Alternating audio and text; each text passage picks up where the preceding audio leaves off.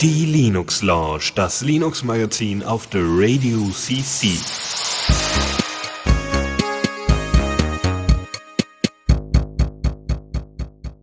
Jetzt Chris. Hallo und herzlich willkommen zur 256. Linux Lounge hier auf The Radio CC. Ich bin Chris und zusammen mit mir moderieren diese Sendung mal wieder der Dennis. Ja, schönen guten Abend. Also fast. Und, genau, und der Michael. Hallo zusammen.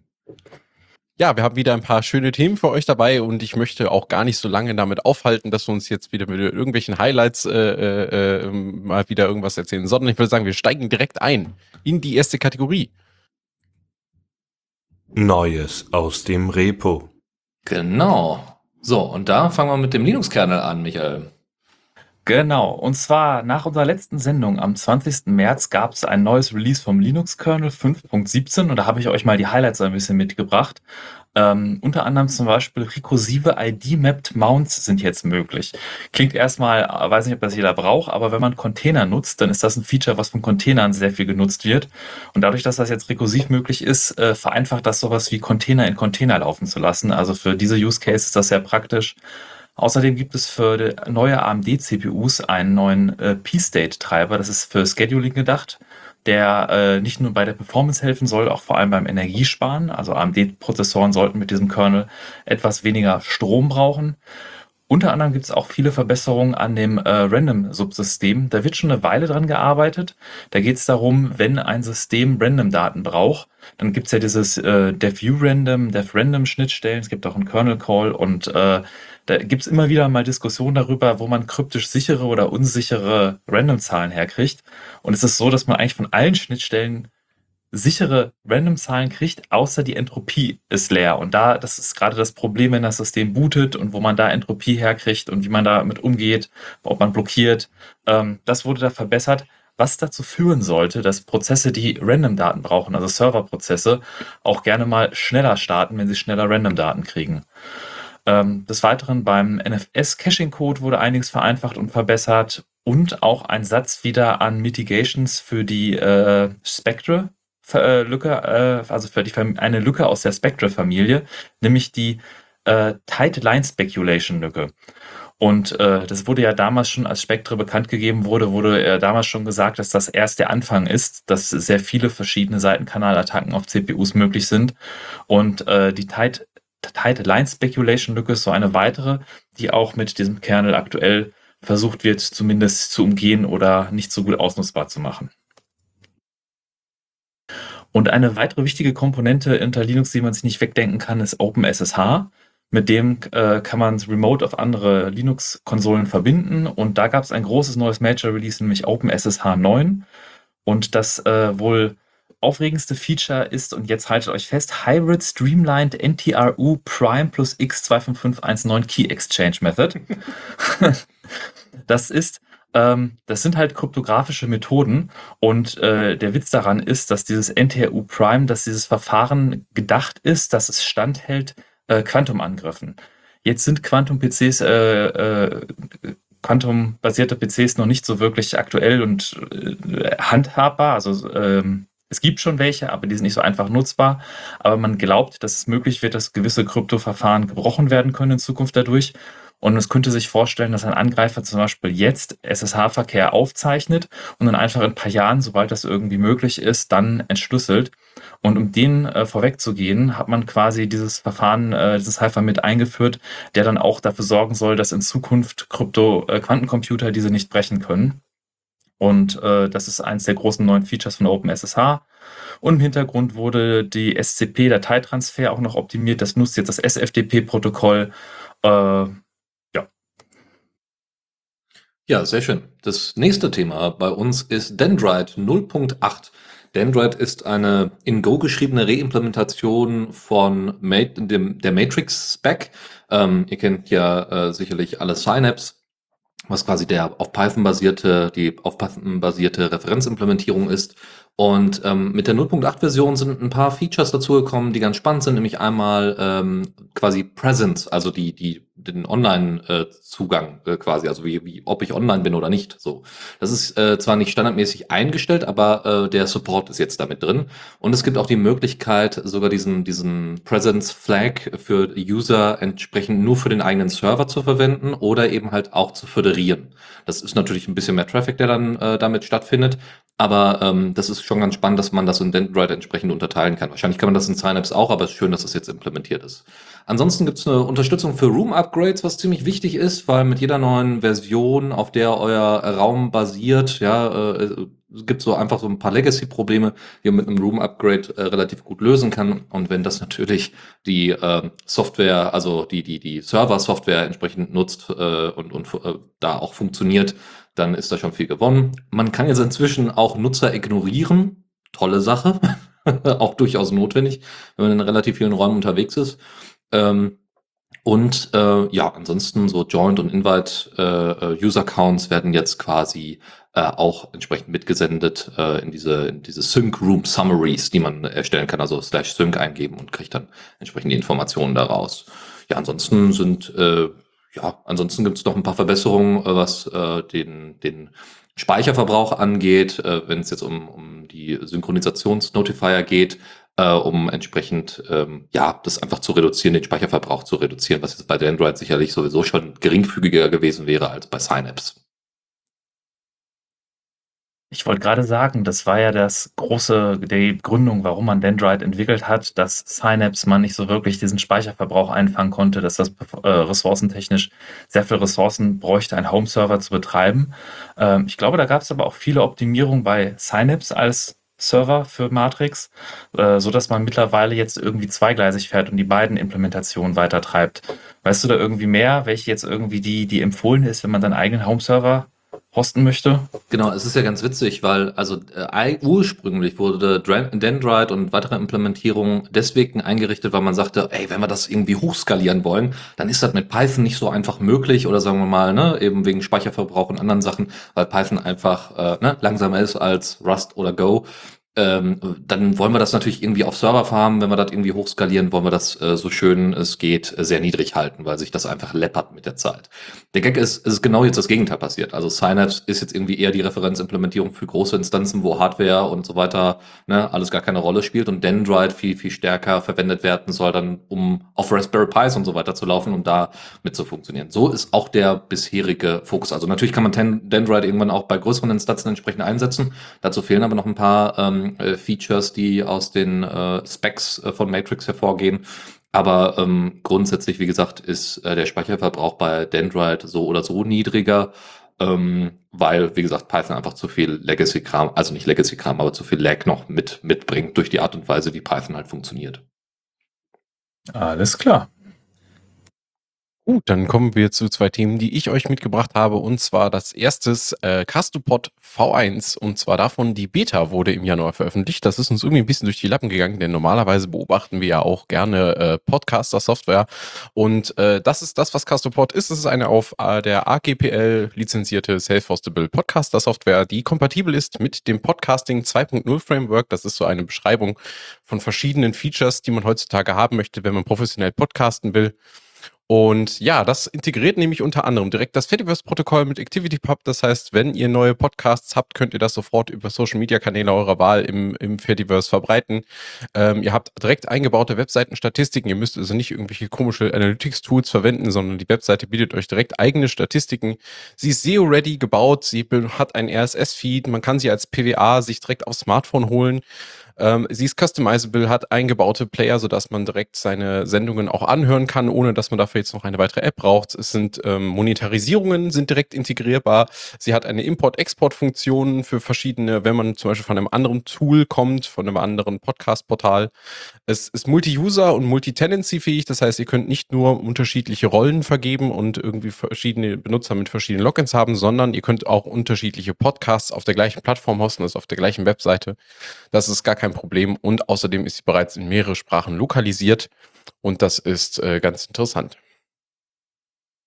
Gerade das Thema Podcasting 2.0 hatten wir bei uns in der Sendung auch schon mal aufgegriffen. Äh, das kommt ja von den Leuten, die auch podcastindex.org machen. Und es freut Genau. mich sehr, dass da der Support irgendwie breiter wird, weil das basiert ja alles darauf, dass viele äh, Audio- Hörbuchangebot, Dienstleister mittlerweile diesen Podcasting Namespace, einen XML Namespace erweitern um Dinge, die nirgendwo offiziell dokumentiert sind und das alles so ein bisschen verwässert. Und Podcasting 2.0 ist quasi die Idee, das wieder zurück in die Community zu holen, einen, einen Standard zu schaffen für weitere Features, die dann auch Player umsetzen können und diese Podcasting-Software umsetzen können, um halt Podcasts wieder moderner zu machen und die Convenience-Features, die man von anderen Playern kennt, auch äh, in die Open-Source-Player zu kriegen und da einen gemeinsamen Standard für zu haben. Und ich freue mich wirklich, dass dieses Projekt, das ist, glaube ich, keine zwei Jahre alt, als Mhm. das äh, aufgegriffen wurde, dass das jetzt schon in Software übernommen wird und weiter, äh, weiter gedeiht. Das freut mich sehr. Ja, ich kann außerdem äh, noch dazu berichten, Castopod, äh, wenn man sich das mal auf der Seite anschaut, ist auch wirklich sehr clean, es ist äh, übersichtlich gebaut. Ähm, man kennt ein bisschen das, ähm, ja, das Layout vielleicht auch von bekannten CMS wie äh, WordPress oder ähnlichem. Und äh, ja, es hat mir sehr gefallen, auch auf den ersten Blick. Ja, was ich ganz spannend finde, ist, dass in, ne, wenn, dass man ja zweigleisig fährt, äh, damit indem man RSS-Feeds und ActivityPub gleichzeitig anbietet, was ja total super ist, weil diese Kombination aus, äh, wir haben hier einen Podcast und möchten den bewerben in, in Social Media und wir haben hier einen Podcast, den möchten wir, möchten wir irgendwie abwärtskompatibel in Anführungszeichen per RSS-Feed, auch anonym muss man ja tatsächlich sagen, mal abgesehen von äh, IP, die das abfragt, äh, ähm, äh, abholen. Das ist natürlich ganz toll. Ähm, äh, es könnte aber natürlich sein, dass äh, jetzt quasi von RSS-Feed so ein bisschen abgerückt wird. Nicht bei Castopod selber, sondern ich meine, das passiert ja jetzt durch Spotify und so weiter sowieso schon, aber dass ähm, der RSS-Feed, äh, ähm, sagen wir mal, so ein bisschen ausstirbt, wenn ActivityPub ein größeres Thema wird. Und das finde ich, finde ich tatsächlich ganz spannend, äh, weil da auch einfach mehr möglich ist in Zukunft. Was ich euch noch mitgebracht habe, ist äh, ein Update von Bottles. Ähm, Bottles in seiner aktuellen, in dem aktuellen Release, die sie haben, sie benutzen nämlich ein Datumsformat, deswegen habe ich mich jetzt gespart, die Versionsnummer hier mitzunehmen, ist mit besserem Proton-Support unterwegs. Ähm, ich habe euch den Link äh, dazu aber auch in die Shownotes gepackt, wenn ihr euch das genauer anschauen wollt. Ähm, das bedeutet das also, dass die Bottles, das ist ja ein äh, quasi ein Verwaltungstool für Wine-Environments und die werden dann einfach Bottles genannt. Da hatte Dennis auch schon mal in einer vergangenen Sendung darüber berichtet. Die können nun direkt mit Proton aufgesetzt werden. Das heißt, man muss nicht mehr tatsächlich Wine verwenden, sondern kann direkt das, ähm, ja, sag ich mal, doch etwas äh, stärker aufs Gaming fokussierte Proton verwenden und äh, diese Funktion ist zwar bisher experimentell, unterstützt aber inzwischen auch zum Beispiel Launch Options, wie man sie von Steam kennt und kann diese auch von dem Tool auslesen. Das heißt, wenn ihr bereits schon mal irgendwo was in Steam konfiguriert habt und möchtet das jetzt gerne im Bottle nochmal ausprobieren, dann sollte Bottles, wenn es denn auch äh, stabil funktioniert, euch dabei unterstützen können. Ähm, diese ganzen Environments, die Bottles, werden in sogenannten Rezepten konfiguriert und äh, sie haben jetzt ganz stark auch an der Dokumentation für diese Recipes gearbeitet. Das sind also quasi YAML-Dateien, die dann äh, in dieser Beschreibungssprache für euch äh, alle Konfigurationsmöglichkeiten für eine Bottle bieten. Und als kleines Schmankerl noch dazu für die Hacker unter uns ist äh, für Bottles nun die CLI als eigenständiger Befehl verfügbar. Vorher war das Ganze nur über den gleichnamigen Befehl der UI verfügbar. Und jetzt gibt es Bottles minus CLI, die man direkt verwenden kann. Heißt das, wenn ich die Kommandozeile bedienen kann, bin ich direkt Hacker? Ja, sie haben hingeschrieben in Sehr ihrem Blog, gut. dass man für, für euch ha- hacky Leute haben wir mal eine, die CLI rausgetrennt und ein bisschen besser gemacht. da ist man direkt ein Hacker. Aber das wäre ja sowieso eine Lösung für, glaube ich, sehr, sehr viele äh, GTK oder grundsätzlich ähm, Desktop-basierte Applikationen, dass sie ein gutes Command-Line-Interface einfach noch zusätzlich anbieten. Ich habe das jetzt bei einigen, bei einiger Software wirklich als Problem gehabt, weil dann irgendwie immer noch ein kompletter X-Server mitgezogen werden musste und, und, und, um auf bestimmte Features zuzugreifen. Das wäre schon schön, wenn da in der, in der Zukunft stärker darauf geachtet wird, dass man das so ein bisschen auftrennt. Weil manche Features, dafür braucht man nicht zwangsläufig ein Interface, wenn man weiß, wie man, wie man das benutzen kann und will. Und da habe ich, wie gesagt, im Moment schlechte Erfahrungen gemacht. Es ist schön, dass Bottles das mitbringt. Ja, ich halte das auch vor allen Dingen für sinnvoll für Headless Environments. ne? Wie du schon richtig sagst, wenn ich mal Bottles auf meinem Server benutzen möchte, aber ich jetzt da jetzt keine UI habe, dann ist das natürlich super, wenn ich dafür einen eigenständigen Befehl habe und da nicht in die Verlegenheit komme, dass da irgendwas schief läuft.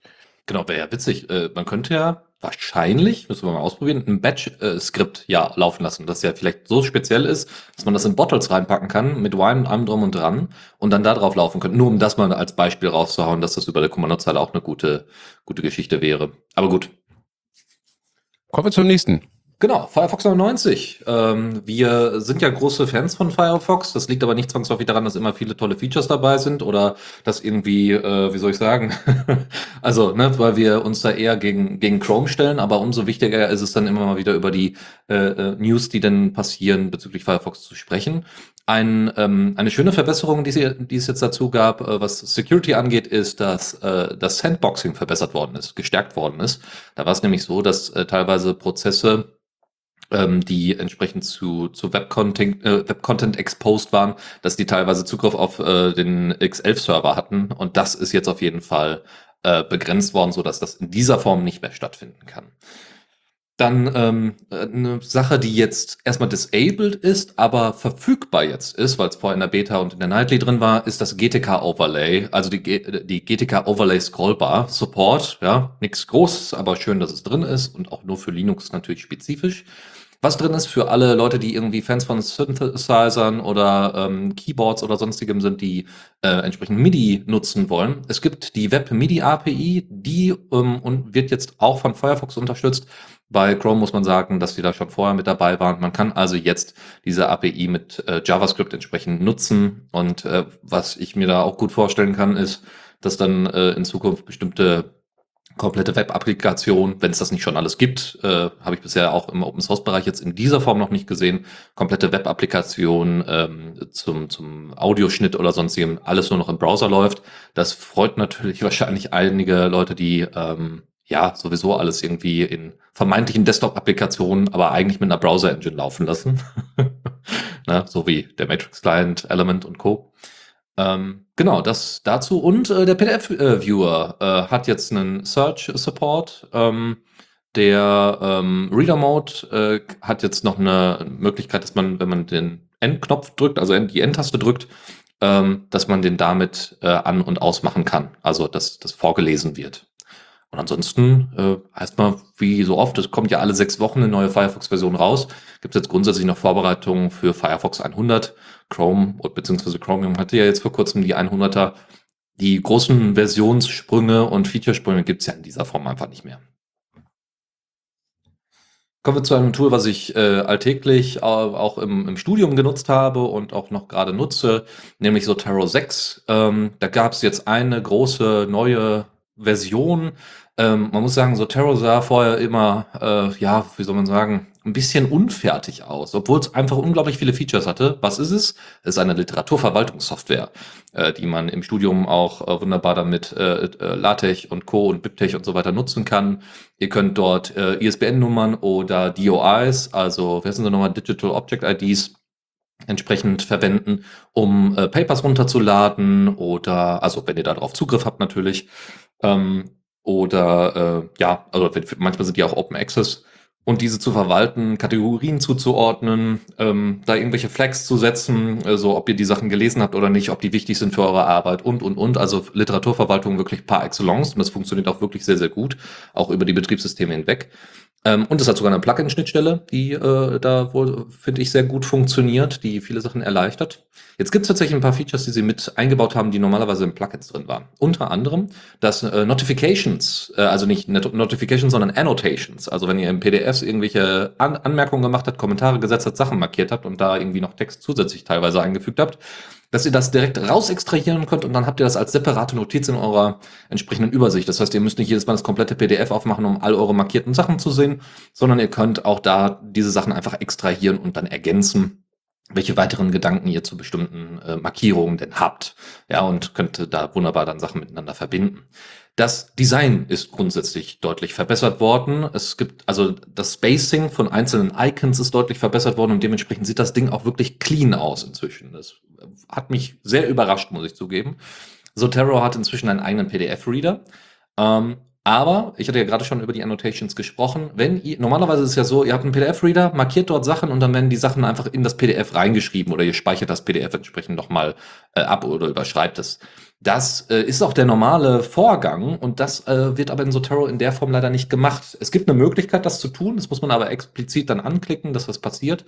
Ansonsten werden nämlich diese ganzen markierten Sachen in der Datenbank entsprechend behalten, was natürlich nicht so doll ist, wenn ihr mit den PDFs vielleicht nochmal was anderes machen wollt, wie zum Beispiel auf dem Tablet lesen wollt oder sonstigem. Das also, äh, da also die Empfehlung nutzt äh, dort dann entsprechend unter Datei dann einfach äh, bitte Anmerkungen in, das, in die Datei schreiben und damit könnt ihr das dann entsprechend umsetzen. Ansonsten äh, funktionieren die Add-ons, die es so gibt, wie äh, Better BibTeX oder Zotfile, wie vorher auch. Und ansonsten äh, gibt's da, ist das, äh, genau, gibt's natürlich noch einen eingebauten PDF-Reader, der ähm, sicherlich für, weil es gerade unter Windows keine, gute, keine guten PDF-Reader gibt, zumindest nicht kostenlos, ähm, das äh, erleichtert da auf jeden Fall die Nutzung auch auf anderen äh, Plattformen. Dann kommen wir mal näher Richtung Hardware. Und zwar hat der eine oder andere vielleicht einen Singleboard-Computer, einen ARM-basierten Singleboard-Computer wie den Raspberry Pi. Und da muss es nicht immer Raspbian als Betriebssystem sein. Da gibt es Alternativen wie zum Beispiel Diet was ganz frisch diese Woche, Anfang dieser Woche in der Version 8.3 erschienen ist. Das ist eine auf Debian basierende Distribution, die gibt es auch für Odroid und Pine 64, also nicht nur für den Raspberry Pi. Und äh, die haben da diverse Verbesserungen und Updates der Pakete, bessere Unterstützung für Motion Eye zum Beispiel. Das ist diese äh, Bewegungserkennung und Kameraüberwachungssoftware, mit der man zum Beispiel dann seine eigenen Webcams anschließen kann und als äh, Überwachungskamera auf seinem Raspberry Pi nutzen kann. Äh, verbesserte Dialogführung beim Drive Manager von Diet Pi und äh, auch die Unterstützung für Container-Workloads unter Diet Pi wurden verbessert, also der Support für Docker und andere Containertechniken wie LXC. Ähm, wenn man allerdings noch eine weitere Alternative sucht, es gab ebenfalls auch ein Update im März von Ambien, nämlich V2202.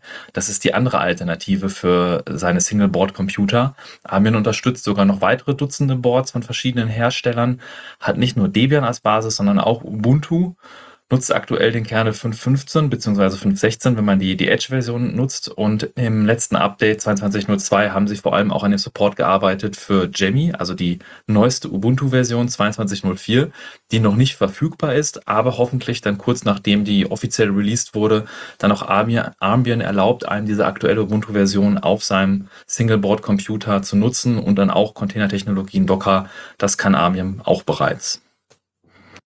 Nach Diet Pi und Ambient haben wir, äh, Ambien haben wir noch Raspberry Pi OS, also quasi die Basis, die auch, soweit ich informiert werde, mit alles, mit allem mitgeschickt, also mit den Raspberry Pis mitgeschickt wird.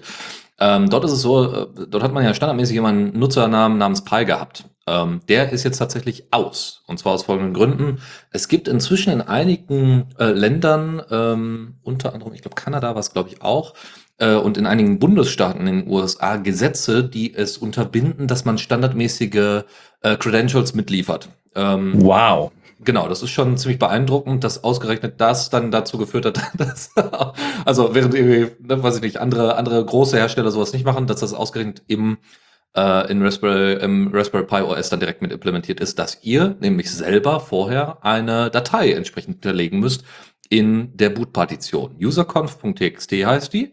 Dort gebt ihr dann entsprechend nach einem gewissen Muster euren Nutzernamen und euer äh, verschlüsseltes Passwort an und äh, könnt äh, damit dann den äh, Account erstellen. Es gibt aber auch noch, wenn ihr dann unter Windows unterwegs seid meistens, gibt es ja noch so ein Raspberry Pi Imager Program. Und dort könnt ihr dann beim Flashen einfach angeben, welchen Datei, also welchen, welchen Nutzernamen und welches Passwort ihr haben wollt. Das ist natürlich eine schöne Sache, was die Security angeht. Ähm, was, ja, bitte, mach, Michael. Nein, ich hatte eine kleine Anekdote dazu tatsächlich zu diesem Pi-Nutzer, dass bei mir zu Hause bei meinen Eltern im Netzwerk habe ich getrennt die Netzwerke in VLANs und alles sicher abgeriegelt und so und habe eine Offsite-Backup-Location bei meinen Eltern, sprich ein Raspberry Pi, der da rumstand, um Backups anzunehmen. Der war vom Rest des Netzwerks getrennt und der hatten, ich habe die mit Ansible eingerichtet, Security-Config, SSH gehärtet, alle Regeln der Kunst, um es, wenn es dann nach außen freigebe per SSH, ja, nur den Pi-Nutzer habe ich nicht entfernt und habe dann tatsächlich äh, keine drei Wochen später angefangen, dass auf dieser Kiste ungewöhnliche Aktivität war und äh, tatsächlich jemand sich von außen eingeloggt hat und Quatsch mit ihm gemacht hat. War zum Glück getrennt vom Netzwerk meiner Eltern, aber ich finde diese voreingestellten Nutzernamen schlimm und ich bin total überrascht, dass in den USA solche Bundesstaaten dahingehend voranpreschen. Ich finde, das sollte zum Beispiel in Deutschland das BSI auch schon längst in, sollte das auch bei uns vorgegeben sein, dass Produkte nicht verkauft werden dürfen mit einem Namen, der für alle Produkte gleich ist, Login-Namen, sondern generiert ist oder einstellbar ist. Das ist, äh, finde ich schade, dass die USA uns da jetzt voraus ist, dass wir in Deutschland sowas, das ist schon längst überfällig. Ja, man hofft da so ein bisschen vielleicht auf die EU. Mal schauen, wann, wann das kommt. Aber man muss auch sagen, dass es in den USA ja deswegen funktioniert hat, weil es Kalifornien war, äh, die da äh, relativ schnell hinterher waren. Äh, und jetzt nicht die gesamten USA. Das ist ja so ein bisschen der Vorteil, wenn man 50 Staaten hat, dann kann man auch 50 unterschiedliche äh, ja, äh, re rechte Systeme parallel laufen lassen. Ähm, zu Raspberry Pi OS noch abschließend äh, ist äh, erstens gibt es einen Experimental Wayland Support, ähm, weil Matter verwendet wird und Matter auch Wayland äh, mit mit äh, drin hat, also Wayland Support mit drin hat, aber in Zukunft soll das stärker ausgebaut werden, so dass man vielleicht von Xorg dann wechseln kann. Und das andere ist noch, dass es äh, jetzt die Möglichkeit gibt, äh, fast halbautomatisiert Bluetooth Keyboard und Maus direkt zu organisieren. Ähm, entweder kann man das, glaube ich, vorher sogar beim Imager sogar angeben oder bei einem, bei einem entsprechenden Setup. Das ist auch interessant mit Wayland und Matter, weil ich äh, hilft mir kurz, das ist, glaube ich, auf GTK basierend, GTK 2 basierend, deren aktuelle Desktop-Oberfläche, die von der Raspbian Foundation stark gepatcht wurde äh, damit sie weiter supported ist und unter X supported ist und dass die jetzt auf Matter wechseln, ist äh, wahrscheinlich kein leichter Schritt gewesen. Ähm, ich bin gespannt, wie das weitergeht, vor allem die Raspberry Pi Modelle, die nicht so viel RAM haben, ob das mit denen auch funktioniert. Ja, ich kann mir vorstellen, dass das mit, mit RAM, glaube ich, gar nicht so viel mehr zu tun hat inzwischen, weil an GTK 3 ja schon viel rumgefrickelt worden ist und so weiter. Äh, also die früheren Probleme, die es unternommen dreimal gab, was, was irgendwie äh, RAM-Verbrauch anging, äh, sich so in der Form äh, gar nicht so mehr zeigen lassen. Mal kurz zurück zu Kalifornien, ne, weil du das ja auch nochmal gerade herausgestellt hast. Ich finde das ohnehin sehr äh, spannend, dass es da in der Föderation der, der Vereinigten Staaten anscheinend möglich ist, da so ähm, in, sei es mal im Digitalen, äh, solche Gesetze zu erlassen. Kalifornien ist sowieso sehr bekannt dafür, dass sie verhältnismäßig fortschrittliche Gesetze haben, was den Datenschutz betrifft. Ähm, die haben auch, äh, äh, ähm, sag jetzt mal, die räumen zum Beispiel in ihrem speziellen Recht, äh, äh, Rechtesystem in, in, in Kalifornien, werden den Nutzenden mehr Rechte eingeräumt, die zum Beispiel auch den Rechten in der DSGVO entsprechen ähm, was du in den restlichen USA zum Beispiel gar nicht hast. Wo also tatsächlich auch sehr viele Anbieter geflucht haben, weil sie jetzt auf jeden Fall solche Sachen anbieten müssen, wie wir müssen nachverfolgen können, wem, zu wem diese Daten gehören. Wir müssen irgendwie nachverfolgen können, ähm, wie wir die ergänzen, wie wir die löschen und das, diese ganzen Rechte, die wir aus der DSGVO kennen, sind da ganz spezifisch äh, so auch vorhanden oder zumindest sehr ähnlich. Und äh, das ist sehr besonders und ich wundere mich auch so ein bisschen darüber, dass es zum Beispiel hierzulande die F Föderation nicht schafft oder nicht bietet, dass die Länder dann einfach an der Ebene was machen. Ein Hoch auf Kalifornien, hoffentlich macht es Schule. Zumindest im IT-Bereich. Äh, zudem, äh, Kalifornien hat sehr viele direkt äh, demokratische Elemente mit drin. Äh, leider werden die natürlich auch durch irgendwie Werbung von entsprechenden Interest Groups immer wieder ausgenutzt. Ähm, aber äh, sagen wir mal so, äh, also es gibt auch irgendwie ein ganz komisches Steuersystem. Also Kalifornien, ja, ist schön, dass sie, dass sie da zumindest im Technikbereich gut unterwegs sind. Aber ich will da, äh, will da nur darauf hinweisen, es gibt da so andere Bereiche. Nichts ist perfekt. Genau, deutlich hinterher. Wir, wir schweifen ab, ja. Firmware Update äh, ist in der Version 1, äh, 1.7.7 äh, veröffentlicht worden und passt so ein bisschen zu den Sachen mit Bluetooth Keyboard und Maus. Nämlich gibt es jetzt weiteren Support für weitere Logitech-Geräte. M, die Mäuse M550 und M650 sind jetzt supported, als auch das Keyboard K650. Äh, was äh, zum Beispiel in meinem T470 mit drin ist, ist der Elan Fingerprint äh, Reader, der hat ebenfalls erweiterten Support bekommen. Wacom Panels ebenfalls auf vielen Lenovo Laptops und äh, nochmal ähm, Support für Starlab Starlight Laptop Models. Äh, Starlabs ist, glaube ich, sogar auch eine, eine, ja, so ein bisschen wie Taxido, die auch äh, ausschließlich Linux-Rechner äh, äh anbieten, soweit ich informiert bin. Ähm, genau, ansonsten noch äh, Support für äh, Infineon, ähm, USB-C-Controller und ja, ansonsten gibt es noch die Möglichkeit mit Firmware-Update ähm, die, den entsprechenden äh, erkannten Maschinentyp entsprechend zu überschreiben, falls bestimmte Sachen nicht funktioniert haben bei der Detection. Äh, ausgesprochen Firmware-Update, aber wenn ihr danach googelt oder eine andere Suchmaschine darüber sucht, FWUPD geschrieben, äh, das ist die Software. Und ich bin jedes Mal äh, begeistert, wenn man ein Update sieht und dann neue Devices auftauchen. Bei mir war es auch der äh, Elan Fingerprint Reader und USB Firmware, äh, USB Hubs, die selbst updatebare Firmware haben in meinem Gerät, die ich jetzt mit Firmware Update oder WUPT managen kann.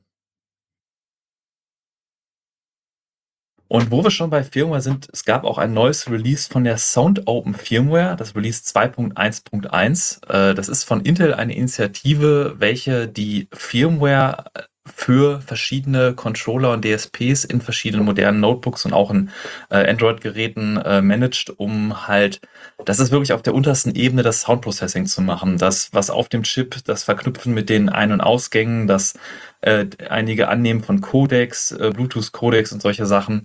Und ähm, das ist auch in Kombination. Ein weiteres Update, was ich da gleich mit reinmische, ist das Pipewire-Update 0.3.39. Wir haben jetzt ein paar Sendungen nicht über Pipewire-Updates berichtet.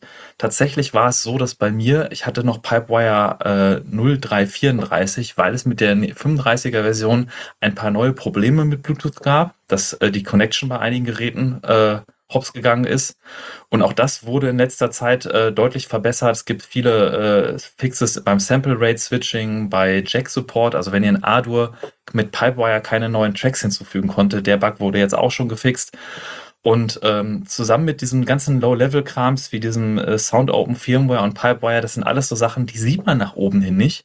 Aber am Ende resultiert das quasi darin, dass einfach eure Soundsachen einfach direkt funktionieren und auf Anhieb funktionieren und mit weniger Problemen funktionieren und Bluetooth-Sachen funktionieren.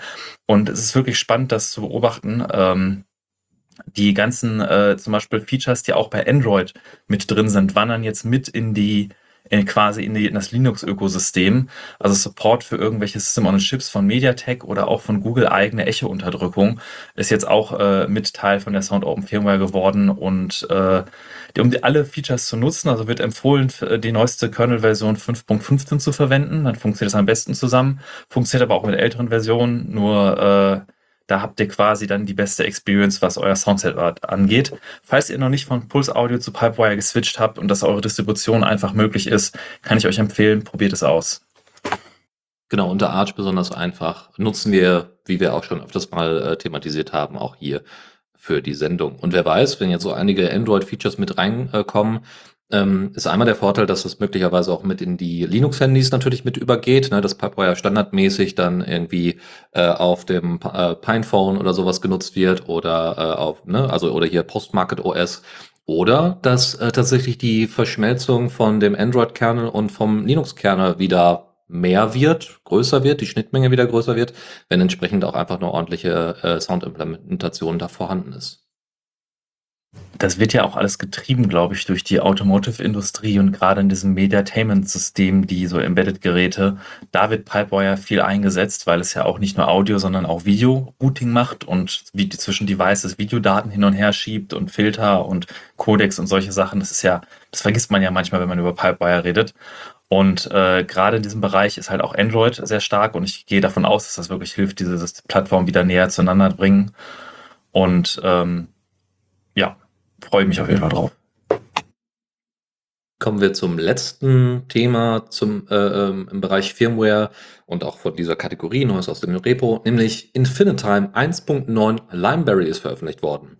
Ähm, es gibt ein schönes, neues, sehr, sehr deutlich sichtbares Feature, was wir auch entsprechend in den Show Notes verlinken werden, nämlich ein Terminal Watch Face. Das kann man auswählen und das sieht wirklich aus wie so ein kleines, äh, wie so eine kleine Terminal-Ausgabe. Ist ganz niedlich. Ich erkenne aber nicht direkt auf den ersten Blick, welch, wie viel Uhr es ist. Und damit ist es für mich auf jeden Fall nicht zu benutzen. ich komme also mit den großen Lettern äh, der digitalen Uhr schon ganz gut klar. Ähm, eine andere Möglichkeit, die wohl sehr oft angefragt worden ist, weil Leute manchmal auch einfach äh, aus Privatsphäre-Gründen ähm, äh, Bluetooth Low Energy gerne ausmachen wollen würden, das ist jetzt endlich drin. Also das heißt, wenn ihr zum Beispiel im Flugzeug seid und äh, kein, keine Synchronisation haben wollt mit eurem Handy oder mit anderen Geräten, mit denen eure Pinetime sich connecten kann, dann könnt ihr das damit ausstellen, äh, auch für längere Zeit und könnt somit auch natürlich eine Menge Akku sparen. Infinisim Support ist noch mit drin, äh, ein LVGL-Simulator ist mit drin. Ansonsten sind die Notifications nochmal verbessert worden und auch der Call Notifications äh, äh, Timeout. Tatsächlich habe ich das äh, vor kurzem selbst erlebt. Das war ganz oft so. Leute haben mich angerufen. Mein äh, äh, Handy war mit dem äh, mit der Pine Time entsprechend verbunden und das hat dazu geführt, dass äh, nachdem ich dann trotzdem schon äh, die Leute ähm, beantwortet habe am Handy direkt, äh, dass weiterhin die Uhr dann rumvibriert hat und ich das dann da dann ausstellen musste, nochmal separat. Das hat sich jetzt, zumindest bei dem letzten Telefonat, das ich geführt habe, erledigt und das ist natürlich super. Ähm, ansonsten soll wohl der Heartrate-Monitor und die, die Messungen da besser sein. Das habe ich noch nicht ausprobiert. Die Alarm-App ist verbessert worden. Äh, Alarm-App ist verbessert worden, sieht man auch. Wer jetzt irgendwie diesen 12-Hour-Support, wir sind ja hier bei 24-Stunden-Support äh, immer mit dabei, ähm, aber äh, also in Europa zumindest, äh, da gibt's jetzt auch eine bessere Integration. Ansonsten wurde der, Clone, äh, der, der Code noch ein bisschen gesäubert und ein paar Verbesserungen, wie gesagt, zu Infinisim noch ergänzt. Das war's also aus Neues aus dem Repo, äh, Repo und somit kommen wir nun zum Newsflash. Und da habe ich wieder aus meinem Lieblingsthema Kompression was mitgebracht und zwar ein Bildformat neues, was ich entdeckt habe, namens Quite Okay Image Format. Oder äh, Quick, nicht Quick. Äh, QI, so spricht man es aus. Ähm, und zwar ist das ein Imageformat, äh, was von einem Entwickler entwickelt wurde, der tatsächlich auch gar kein Experte ist, was Bildkompression angeht. Er hat sich nur damit beschäftigt, was für existierende Algorithmen es gibt und zum Beispiel die Spezifikation für MPEG, wenn man überhaupt rankommt, kommt, weil man normalerweise irgendwie 200 Dollar dafür zahlen muss, selbst für die alten Sachen, ist, ist super komplex, super lang und auch schwer zu implementieren. Und er hat einfach mal versucht, selber ein paar Ideen äh, auszuprobieren und hat dabei ein eine verlustfreie Bildkompression entwickelt, die deutlich weniger komplex ist und zum Beispiel mit PNG zu vergleichen ist. Und zwar so viel deutlich weniger komplex, dass die Spezifikation des Dateiformats tatsächlich auf so eine A4-Seite passt und äh, die, die, der sehr charmanten paar anwendet, damit das wirklich sehr simpel ist, sehr simpel zu implementieren, auch für Embedded-Geräte vielleicht ganz gut gedacht. Und äh, die Kompressionsrate ist fast so gut wie die von PNG, also nur ein paar Prozent weniger, dafür aber teilweise 20 bis 50 50 Mal so schnell beim Komprimieren wie PNG und auch beim Dekodieren immer noch drei bis viermal so schnell. Also ein riesiger Performance-Boost dafür, dass das auch deutlich simpler zu implementieren ist. Die auf der verlinkten Seite gibt es auch Implementationen für alle möglichen äh, Sprachen, wo man das nutzen kann. Und äh, das ist eine Alternative zu PNG. Auch habe ich euch mitgebracht, dass David hatte einen großen Meilenstein äh, erreicht. Und zwar ist David der von Videolan entwickelte Codec für das AV1 Videoformat. Und sie haben jetzt neulich Version 1.0 veröffentlicht. Da hat sich jetzt unter der Haube gar nicht so massiv viel geändert, aber das ist ja so ein bisschen diese symbolische Versionsnummer, damit die jetzt sagen, dieser Codec ist jetzt reif zu nutzen. Er ist allerdings nur für AV1 dekodieren. Das ist ein Software-Decoder für AV1. Das ist dieses lizenzfreie Codec-Format, was jetzt auch von Netflix stark genutzt wird, auch von YouTube. Und ähm, das ist, was so die Hardware-Implementierung für CPU angeht, eigentlich einer der schnellsten Implementierungen, die es so gibt. Ähm, ist natürlich immer noch langsamer, als wenn es Hardware-Support gibt. An Hardware-Support wird auch gearbeitet, aber äh, da sind sie noch nicht ganz so weit. Ähm, es ist aber äh, quasi, wenn man das jetzt von Videolan kennt, also VLC, dieser Media Player, den man nutzt, ein typisches Codec, wo man sagen kann, es funktioniert einfach immer auf jeder, jeder ARM, AMD, x86 Plattform, hat man wirklich äh, äh, Videodecoding und kann dann auch ohne Hardware-Unterstützung äh, AV1-Videos effizient decoden und äh, das ist jetzt ein großer Milestone, den sie mit der Version 1.0 erreicht haben keine neue Version, aber zumindest ein neuer Merge-Request äh, gibt es bei den Wayland-Devs. Und zwar soll da eine neue Schnittstelle geschaffen werden für Fractional Scaling. Das heißt, ähm, da hat also jemand schon ein Patch fertig geschrieben. Diese ähm, Schnittstelle heißt WP Surface Scale Version 1 und äh, soll quasi so ein bisschen ergänzend äh, zu WL Surface.scale genutzt werden. Ähm, während nämlich äh, Surface Scale zuständig ist für Fractional Scaling, ist nämlich WL Surface Scale zuständig für Limit, äh, für Integer Scaling. Ähm, das kann deutlich, also mal abgesehen von allen Leuten, die dann sagen, hey, endlich, äh, das, dann kann ich endlich meine hochauflösenden Displays verwenden. Ich gehöre persönlich nicht dazu, deswegen interessiert mich das nicht so sehr, außer, dass das Thema Barrierefreiheit dann natürlich eine größere Rolle spielt. Also Bildschirmlupen werden damit eher möglich und äh, eine entsprechende Unterstützung für äh, VR-Brillen ähm, soll damit äh, natürlich auch mit dabei sein, so dass ihr gerade Sachen habt, die nah am Betrachterauge sind, dass man diese auch gut lesen kann. Also dass man äh, und dass man, das fand ich tatsächlich ziemlich cool, dass man auf ähm, sehr niedrig, wie soll ich sagen, niedrig skalierten, also Low DPI Bildschirmen äh, Screenshots machen kann, die High DPI sind. Und äh, da bin ich einfach mal gespannt, äh, wie das dann am Ende aussieht. Und zum Thema Grafik habe ich jetzt die News schlechthin. Die Hölle ist zugefroren. Keine Ahnung, Microsoft macht zu und Nvidia veröffentlicht Open Source Treiber für den Linux-Kernel. Nein. Doch. Naja, fast. Und zwar, Oh. wenn man das, wenn man das zuerst liest, denkt man natürlich, was denn jetzt passiert? Ist jetzt die Hölle zugefroren? Äh, es sind leider nur Treiber für deren, deren Jetson und Tegra-Plattformen. Das sind deren Embedded-Plattforms. Dafür gab es bereits von Nvidia Open Source Treiber, diese NVGPU-Treiber hieß das. Die waren früher die Tegra-Treiber. Äh, Der Release dieser Nvidia-Treiber ist jetzt aber insofern interessant, dass die Codebasis, die da hinzugefügt wurde, tatsächlich nicht zu diesem NVGPU-Codebasis gehört. Es gibt weitere Dateien und Source-Code-Dateien, die teilweise Copyright-Informationen aus dem Jahr 1993 enthalten. Und noch spannender ist, dass viele der hinzugefogenen Source-Code-Dateien Referenzen auf GPU-Funktionen enthalten, die eigentlich gar nicht zur Tegra-Plattform gehören, also auch zu, äh, eigentlich zu, zu anderen GPUs von Nvidia.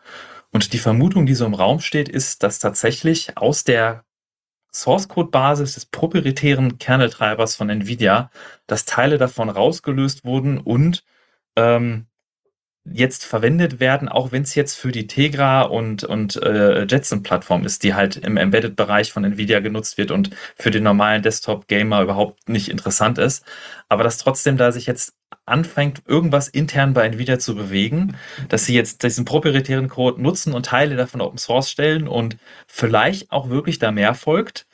Ähm, das Ganze ist natürlich auch noch interessant im Kontext, dass es ja vor einigen äh, Tagen den Hack gab, bei Nvidia, einige Tagen schon, einige Wochen her, von Lapsus.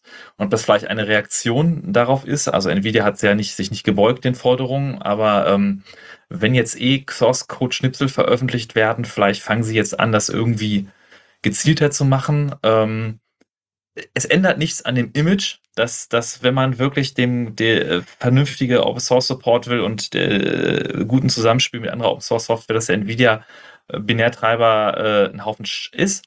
Aber vielleicht, man darf ja noch hoffen, vielleicht ein Schritt in die Richtung, dass, dass es da ein kleines Umdenken irgendwo intern in Nvidia gibt. Kommen wir zu einer anderen Firma, die deutlich offener gegenüber Open Source Projekten ist, und zwar die Kronos Gruppe, die die Vulkan-Spezifikation pflegt. Das ist diese Grafikschnittstelle von modernen GPUs. Und in der Spezifikation der Vulkan-Schnittstelle wurde jetzt ein Update veröffentlicht für eine Extensions Image 2D View of 3D, welches einen Teil eines 3D-gerenderten Bildes als 2D-Textur verwendet. Und das ist insofern spannend, weil diese Funktion ist gar nicht so kritisch für Spiele, sondern in der Dokumentation steht auch, dass sie speziell dafür gedacht ist, für Kompatibilitätslayer, die versuchen, OpenGL-Funktionen auf Vulkan zu emulieren.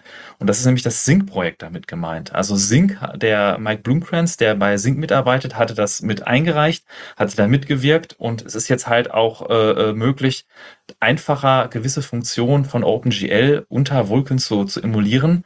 Und das hat jetzt mittlerweile schon, dass das Vulkan, die Spezifikation das an Teilen unterstützt, ist mittlerweile auch schon so möglich, dass ich in der Zukunft wirklich sehe, dass wir einfach keine OpenGL-Treiber mehr brauchen, sondern alles nur noch auf Vulkan und dann mit einem Layer wie Sync darüber läuft, um die ganzen äh, äh, Funktionen anzubieten und die Kompatibilität aller OpenGL-Anwendungen unter Linux 100% ist und besser ist als eh und je und teilweise auch, was Mike Blumkranz mit Sync schon an ein oder anderen Spiel und Benchmark bewiesen hat, teilweise sogar schneller läuft als die native OpenGL-Implementation des Herstellers. Und äh, schön zu sehen, dass die Vulkan-Spezifikation jetzt auch mithilft, das noch zu verbessern und mehr Sachen zu ermöglichen. Dann kommen wir zur Vulkan-Implementation äh, von Radeon-Grafikkarten. Da ist es nämlich so, dass das Vulkan Raytracing, was es gibt, gerade ein Merge-Request hat. Also schon wieder machen wir hier Ankündigungen von Sachen, die jetzt entweder bald gemerged werden oder bald kommen, aber wir können uns auf jeden Fall schon mal darauf freuen, weil das ist wirklich ein ganz signifikantes Ding, Raytracing. Ähm, da hat nämlich jemand mal das Benchmark Gravity Mark genutzt, um einen Vergleich zu machen, was war denn vor diesem Merge Request und was wäre denn mit diesem Merge Request, also mit diesem Patch äh, umgesetzt worden. Und ähm, Raytracing, ne, da geht es dann entsprechend um, um Licht und noch andere Aspekte äh, von Grafik, die äh, ziemlich wichtig ist. Und bei Gravity Mark, da seht ihr so ganz, ganz viele Asteroiden, die man auch in der Anzahl immer noch steigern kann. Und dann guckt man, äh, wie gut performt denn entsprechend Treiber und äh, Hardware zusammen. Und da hat man das vorher dann so gemacht, also vor die, bevor der Patch kam, mit 10.000 Asteroiden, die dann angezeigt worden sind, sah dann alles ganz toll aus, aber das Problem war, dass das nur 13 Frames per Second schnell war. Und das ist natürlich nix. Jetzt hat aber der, der Entwickler, äh, der das Ganze vorangetrieben hat, diesen Patch gebastelt und inzwischen bei demselben Test mit Gravity Mark und 10.000 Asteroiden kommen inzwischen 250 Frames per Second raus. Das ist schon immens. Was vorher auch nicht denkbar gewesen wäre vor diesem Patch, wäre, was macht man denn mit einer erhöhten Anzahl von Asteroiden, die man da einfach mal äh, benchmarkt? Und zwar 200.000, also wirklich, äh, was ist das? Ja, das zwei, äh, 200, 200-fache, glaube ich. Ähm, nee, nicht 20. 20-fache. 20 ja. Ist aber auch schon viel. 60, äh, äh, da kommen immer noch am Ende 60 Frames per Second raus. Also läuft auf der Steam Deck schon mal ordentlich. Heißt also, äh, ähm, könnte, könnte richtig spannend werden, dann gerade auf der Steam Deck, ähm, wenn dieser Patch dann kommt und äh, mit in die, in die Treiber und die Vulkan-Implementation mit integriert wird. Was ich daran auch, äh, was mich da an der Stelle nochmal interessieren würde, wie sehen halt andere Benchmarks aus? Ich meine, klar, äh, Gravity Mark ja, schlägt jetzt quasi genau in die Kerbe rein, um die es tatsächlich geht. Aber ich meine auch äh, normalerweise, wenn man solche Patches hat, ähm, beeinflusst das natürlich auch andere Szenarien und so. Und es wäre mal schön, darüber eine eine, eine Übersicht zu haben. Haben die das bei Foronix auch gemacht? Äh, nee, also ich, also vielleicht hat der Kollege von Foronix äh, dieses Bild erstellt, kann aber auch sein, dass das, ähm, also das, das, was im Artikel zu finden ist, wo einfach nur gezeigt wird, dass äh, gerade das Ding äh, mit äh, 250 FPS äh, läuft mit den 10.000 mhm. Asteroiden. Mhm. Mehr dazu aber nicht. Also es gab dann noch, ähm, gab da wohl noch andere äh, also es gab immer mal wieder Berichterstattung über Gravity Mark, was es da gibt. Ganz kurz noch zur Erinnerung, dass äh, diese ganzen Patches und diese ähm, äh, Radeon-Vulkan-Implementation äh, später in Mesa zu finden ist. Sehr wahrscheinlich im Idealfall, wenn alles gut läuft, in Mesa 21.1 in der nächsten Version man muss sagen, Michael Labry macht, ist der Autor, der Phoronix quasi im Alleingang die ganzen Artikel schreibt und der auch die Phoronix Test macht, der hat immer bei neuen Mesa-Releases macht der Benchmarks. Und ich glaube, weil das noch im Merge-Request-Stadium ist, dieser Patch, äh, ist da noch kein Benchmark zu, aber ich bin mir sicher, sobald das gemerged ist, wird es sehr ausführliche Benchmarks geben. Und ich Natürlich ist das nur eine einzelne Stelle, die es betrifft, das Raytracing. Viele Spiele nutzen es gar nicht. Aber andererseits ist der Performance-Hit auch äh, der, der, der Gain so groß, dass man da äh, ich durchaus sehen, mir vorstellen kann, dass man auch in Spielen einen merklichen Unterschied sehen wird. Eine andere Information, die ich euch nicht vorenthalten möchte, ist äh, bezüglich Fedora. Also Fedora wird, finde ich, auch immer interessanter. Äh, mal gucken, was, was da so noch in, in Zukunft so alles passieren wird. Ähm, was jetzt äh, mit äh, eingebaut haben, also die testen gerade für Fedora 37 äh, eine Dateisignatur-Unterstützung äh, äh, für RPM-Pakete. Und zwar von wirklich jeden einzelnen Dateien, die in den RPM-Paketen drin sind. So eben, um zu schauen, dass äh, wirklich nur die Dateien ausgeführt werden, die entsprechend dieser Signatur sind. Dann haben sie mal getestet, okay, wie viel würde das denn jetzt äh, bedeuten, was die Größe dieser ähm, dieser äh, der RPM-Pakete angeht. Da ist es tatsächlich so, dass signierte RPMs gerade mal ein Prozent größer wären ähm, aber die Datenbank äh, von, also die RPM-Datenbank, die dann entsprechend diese ganzen Signaturen auch mit beinhalten muss, halt um 20 Prozent steigt. Bisher zumindest. Also ein bisschen mehr Daten, also ein bisschen mehr Daten, die dafür notwendig sind. Ist ja aber auch irgendwie nachvollziehbar, ganz klar.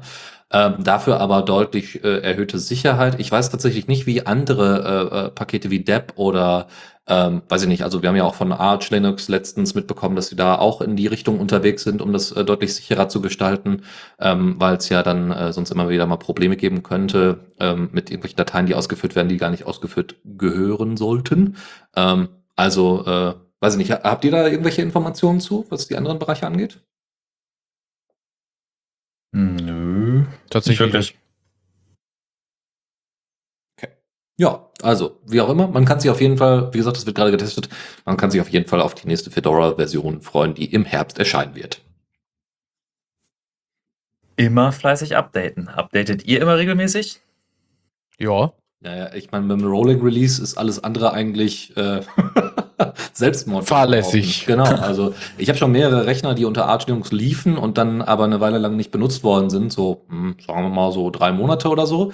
Und äh, da durfte ich danach dann die, die Scherben aufsammeln, äh, mehrere Wochenenden lang. Das war dann nicht so schön.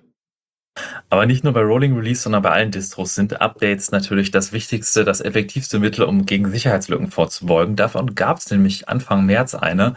Und zwar eine Local Privilege Escalation, also eine Root-Lücke, womit ein lokaler Nutzer Root-Rechte erlangen kann im Netfilter-Subsystem des Linux-Kernels. Und äh, der Bug wurde schon im Kernel 5.12 introduced. Also wenn ihr einen seit, die, seit Anfang März nicht geupdatet habt und ein Kernel nach 5.12 verwendet, dann seid ihr verwundbar. Und zwar kein lokaler Account, wenn er Zugriff auf Network Namespaces hat, äh, sich Root-Rechte verschaffen. Und dieses Feature Network Namespaces hat man, wenn man zum Beispiel Container, wenn man Docker eingerichtet hat für Nutzer oder auch andere Container-Technologien oder so, dann ist das bei den meisten Distros per Default eingeschaltet.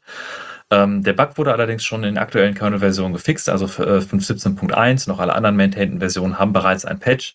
Wenn man geupdatet hat, ist man da nicht mehr äh, verwundbar. Auch wenn man Net-Filter-Tables, also NF-Tables, nicht verwendet, ist man ebenfalls nicht verwundbar. Da nochmal ein kleiner Hinweis von mir tatsächlich an der Stelle. Ich benutze ja Manjaro, selbst aufgesetzt mit Manjaro Architect.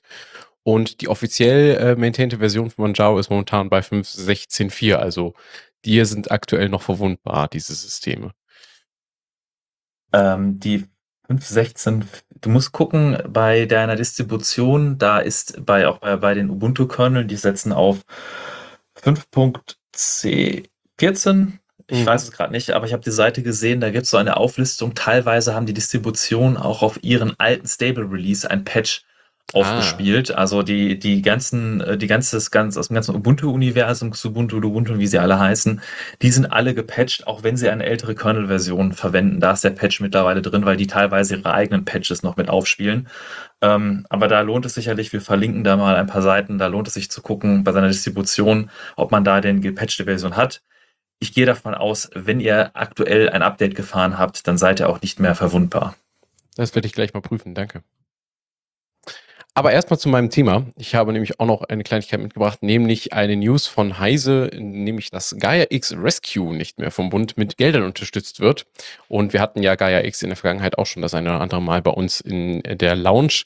Und da wollte ich einmal kurz was drüber erzählen. Was ist Gaia X Rescue? Das war ein Teilprojekt von Gaia X, was die kontrollierbare Verteilung von erhobenen IoT-Daten innerhalb von Gaia X beschreibt, beziehungsweise IoT mit Klammern geschrieben. Auch andere Daten sind hier gemeint.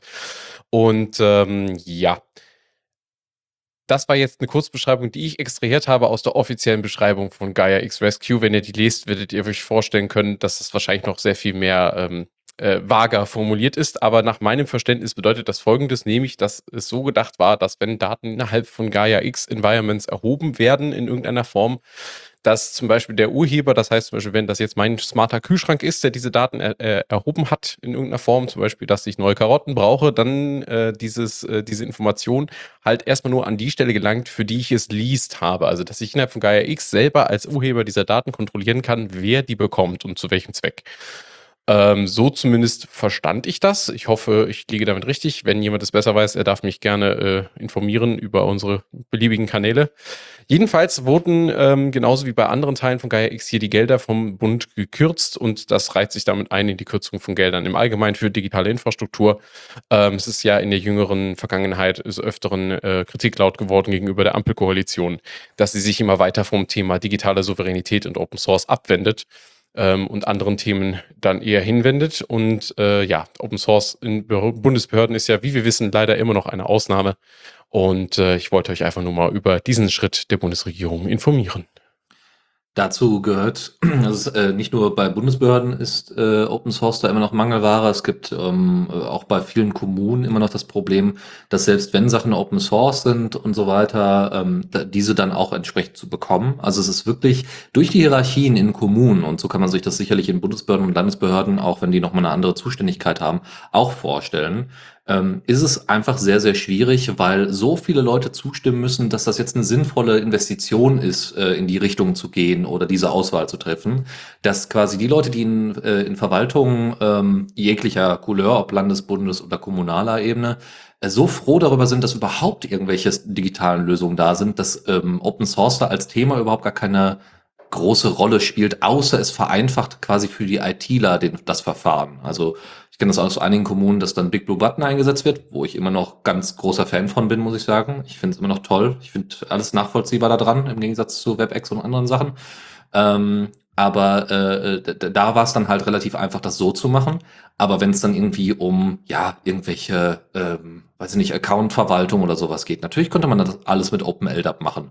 Aber an vielen Stellen, wenn du bereits schon ganz, ganz große Setups mit irgendwie einem Exchange-Server und so weiter hast, dann packst du da jetzt nur noch äh, äh, Teams dran und so weiter, weil das ja sowieso jetzt alles in die Cloud gerät und dann wird äh, dann ähm, dann wird das halt jetzt so gemacht, weil das kennen ja jetzt auch alle und da müssen ja auch alle dann mitarbeiten und so weiter und so fort.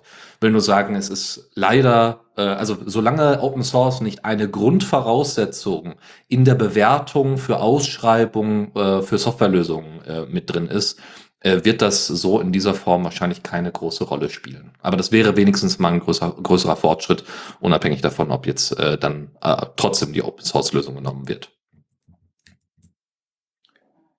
Gut, kommen wir zu einer äh, Zuschrift, die uns erreicht hat. Wir haben Mitte äh, letzter Woche, am Mittwoch haben wir äh, gefragt, wollt ihr denn irgendwelche Themen haben, die wir debattieren sollen? Und äh, da kam Björn auf uns zu und fragte nach äh, Pirgos. Äh, Pirgos oder PirGOS, ja, Pirgos. Ähm, Pirgos.org, ähm, da, äh, was wir denn davon halten würden. Und wir machen das mal in Kurzform. Also, also äh, kennt hoffentlich IPFS, das ist das Interplanetary File System.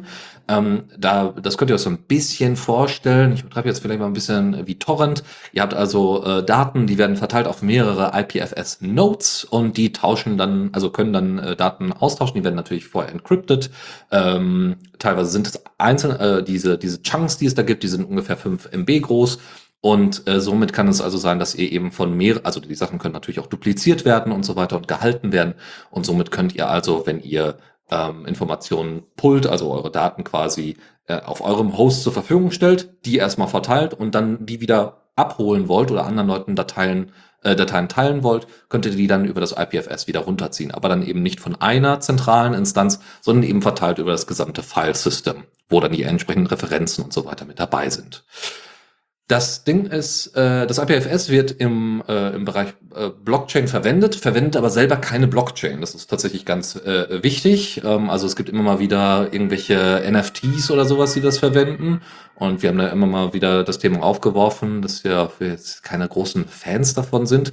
Nun ja, Pirgos will das private Web schaffen. Das äh, soll also ein Protokoll für eine Datenablage, für Social Media, für andere Apps, die auf Basis von IPFS funktionieren, entsprechend sein und soll dabei eben kein DNS, kein TLS und keine CAs äh, entsprechend verwenden müssen. Äh, es soll, will oder nutzt bereits Technologien wie Bitswap, äh, Distributed Hashtables und Peer-to-Peer-Streams. Wie gesagt, in den fünf äh, Megabyte äh, Chunks ähm, dann die Nutzer sollen die Identität kontrollieren. Es gibt Sandbox Applica Applications, da gibt es jetzt schon äh, Support für. Ähm, es gibt die Möglichkeit, auch mit Untrusted Servers zu arbeiten. Ja, also das heißt, die Nodes, denen, auch denen man nicht vertraut, die können halt eben in die ganzen Pakete, die ihr da den in Chunks schickt, nicht reingucken, weil es alles verschlüsselt. Ähm, auch die äh, Metadaten sind immens äh, geschützt. Ja, ist alles quasi in diesen Chunks entsprechend mit drin. Äh, und es soll nach eigener Aussage, Aussage auch äh, gegen Quantencomputern äh, tatsächlich resistent sein ähm, und basiert alles äh, soweit auf symmetrischer Verschlüsselung, so dass es auch möglich ist, anderen, wie gesagt, Schlüssel zuzuschicken, so dass wir auf diese Dateien ebenfalls zugreifen können, wenn man das denn möchte. Ähm, ne, wie gesagt, jeder, äh, also von der Struktur her, jeder Nutzer hat eben einen Home-Server, eine Home-Node, wenn man so möchte, sogar mit einer Mailbox. Äh, dort sind dann, ähm, ja, dort gibt es dann, äh, dort werden die ganzen Daten dann gesammelt und die Apps laufen dann möglicherweise da drauf und die greifen halt auf das IPFS zu. Ansonsten gibt es bisher, bisher funktionierende Apps, nämlich Fotogalerien, Videostreaming, Music Player sind, äh, äh ist implementiert, äh, normaler Texteditor, äh, PDF-Reader ist drin, äh, ihr könnt sogar To-Do-Boards anlegen, also so Kanban-Boards.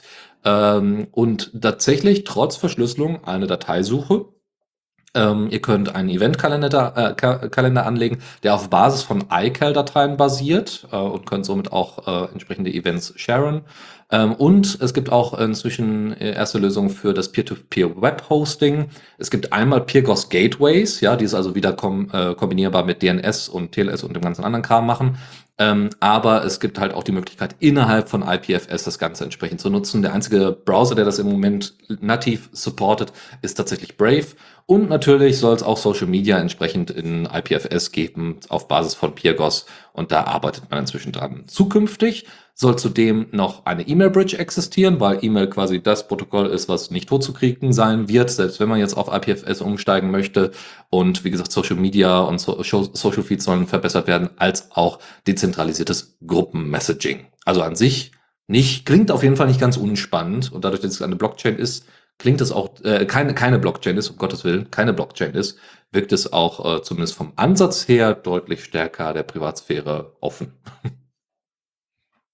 Ähm, und ich habe mir das gerade, also ich habe das Projekt, als wir die, als wir da angeschrieben wurden, äh, kurz geguckt. Ich hatte davon vorher noch nicht gehört. Also ich kann jetzt nicht beurteilen, ob Pirgos da ähm, gut oder schlecht ist. Ähm, ich weiß allerdings, dass äh, die die Technologie, der unten drunter steckt, ist ja IPFS. Äh, das ist von den Protocol Labs, heißt, heißt die Gruppe, die Firma, die das macht. Und das ist ähm, viele dieser Promises, die Pirgos jetzt verkauft als, die du gerade erwähnt hast, das muss man so ein bisschen auseinanderhalten. Vieles ist inhärent von dem Protokoll IPFS. Man muss sich halt vorstellen, dass IPFS ist die Idee, Daten im Internet dezentral zu adressieren, zu erreichen und zu transferieren.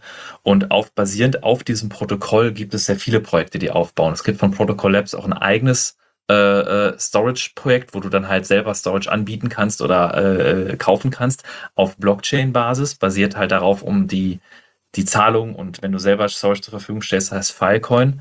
Ähm, aber es gibt auch tausend andere Projekte, die, also mit oder ohne Blockchain, das ist da irrelevant. Es ist einfach dieser Aspekt, dass durch diese Distributed Hash Tables man versucht, unabhängig von irgendwelchen festen IDs oder IPs, Inhalt adressierbar zu machen und erreichbar zu machen, verteilt über mehrere Nodes und das sicher, das robust und das schnell.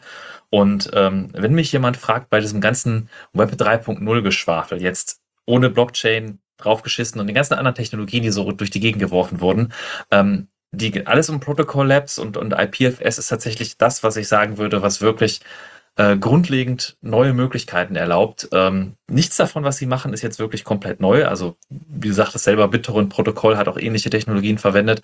Aber die Idee ist, das als Grundlage zu machen, um solche Projekte zu ermöglichen. Ich weiß jetzt nicht, ob Pirgos, wie gesagt, ähm, wer da genau, äh, wie das funktioniert, habe ich mir noch nicht angeguckt. Aber äh, da ist IPFS als treibende Kraft dahinter und auch wenn man jetzt sich Pyrgos anguckt, das auf einen nichts ist, das IPFS-Projekt ist auf jeden Fall etwas, was man äh, sich weiter angucken sollte, was auch nicht erst seit gestern gibt, sondern schon seit einigen Jahren und meiner Meinung nach einer der wichtigen Technologien für das zukünftige Web ist. Zudem wird das Pirkos-Projekt äh, von der EU gefördert, weil erstmal nichts sagen soll. Also es wird oh, okay. von der EU gefördert. Aber es äh, aber ist trotzdem ganz, ganz spannend, dass die EU da äh, anscheinend äh, den, den Antrag auf Förderung da äh, positiv entschieden hat.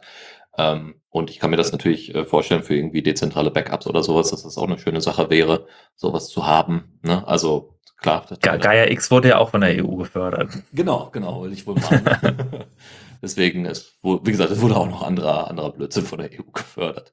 Aber an sich, also erstmal so augenscheinlich ähm, ist das ja erstmal eine gute Sache. Also das IPFS-Protokoll äh, unten drunter zu verwenden und dann aber nochmal eine, eine Schnittstelle zu bieten, um auf äh, dieser Basis dann entsprechende äh, Apps bauen zu können. Äh, und gerade so E-Mail-Bridge äh, finde ich halt durchaus spannend also, aber es gibt halt natürlich keine Möglichkeit von uns jetzt, weil wir das selber in der Form jetzt nicht ausprobieren konnten, sondern uns auch erst bei schlau machen mussten, ähm, jetzt da eine, eine endgültige Einschätzung abzugeben. Aber spannend ist es auf jeden Fall und im Auge, also im Auge behalten sollte man es auf jeden Fall, um mal zu schauen, äh, in welche Richtung sich das entwickelt. Ähm, da wird es wahrscheinlich auch einige Vorträge ähm, geben, hoffentlich dann auch mit den aufgezeichneten Diskussionen. Äh, da das vielleicht als Tipp, dass man irgendwie bei der bei der FOSDEM oder bei anderen mal nachguckt, wie ist denn diese Idee bei Leuten, die jetzt mehr Ahnung in dem Bereich haben als wir, äh, aufgefasst worden. Und ähm, ja, das ist sicherlich nicht ganz unhilfreich, das, das mit im, im Hinterkopf zu behalten. So, das nächste Thema, ne, also nicht nur Daten kann man in der Community verteilen, wie über IPFS, sondern auch Ideen gibt es aus der Community, die dann wieder äh, entsprechend an die Organisationen, die ähm, bestimmte Software entwickeln, wieder herangetragen werden soll. In dem Fall Mozilla. Wir hatten Firefox 99 gerade als Thema. Und da geht es natürlich auch um die Zukunft von Mozilla und Firefox und anderen Applikationen, die die so entwickeln. Inzwischen gibt es eine Plattform dafür, um diese Ideen auszutauschen, weil sie halt gemerkt haben, naja, Äh, nicht jede Idee wird so positiv ent, äh, entgegengenommen, die wir da so in der Vergangenheit entwickelt worden ha äh, entwickelt haben. Äh, Mozilla Connect heißt das ganze Ding. Ihr könnt, könnt euch da anmelden, könnt dort äh, entsprechende Verbesserungen und Ideen für die Produkte von äh, wie Firefox vorschlagen und Diskussionen führen. Ihr könnt auch entsprechende Vorschläge bewerten. Auch die Mozilla-Mitarbeiter selbst äh, werden, äh, sind da nicht nur, also sind da nicht nur drin, sondern sie äh, ergänzen da auch ihre Ideen, die sie so haben. Und ähm, natürlich ist das alles bei weitem kein, kein Garant dafür, dass eure Idee dann am Ende genommen wird, aber sie wird zumindest gehört und es ist zumindest transparent, über welche äh, Ideen denn diskutiert worden ist und welche wie möglicherweise von welchen Mitarbeitern bei Mozilla bewertet worden sind. Also vielleicht da einfach mal einen Blick reinwerfen ähm, und äh, somit vielleicht Firefox verbessern, so dass wir den, den, den Zwang, den Chrome-Zwang äh, zumindest etwas lockern können. Wir hatten ja jetzt schon über Firefox gesprochen, wir haben von Mozilla gesprochen und was da in die gleiche Kerbe reinschlägt, ist ein Artikel von linuxnews.de und zwar Thunderbirds Pläne für 2022. Und äh, ich finde die Zusammenfassung eigentlich ganz gut und wollte das euch ja mal mitbringen. Und zwar sind die Pläne von dem Thunderbird-Projekt neue die neue Spaces Seitenleiste soll einen Schnellzugriff auf Mail, Adressbuch, Kalender, Aufgaben und Chat ermöglichen. Das sind ja die verschiedenen Toolings, mit denen man sich Thunderbird bedienen kann. Und das ist eine Seitenleiste, die standardmäßig auf der linken Seite des Fensters aufgehängt ist und die soll auch einklappbar sein.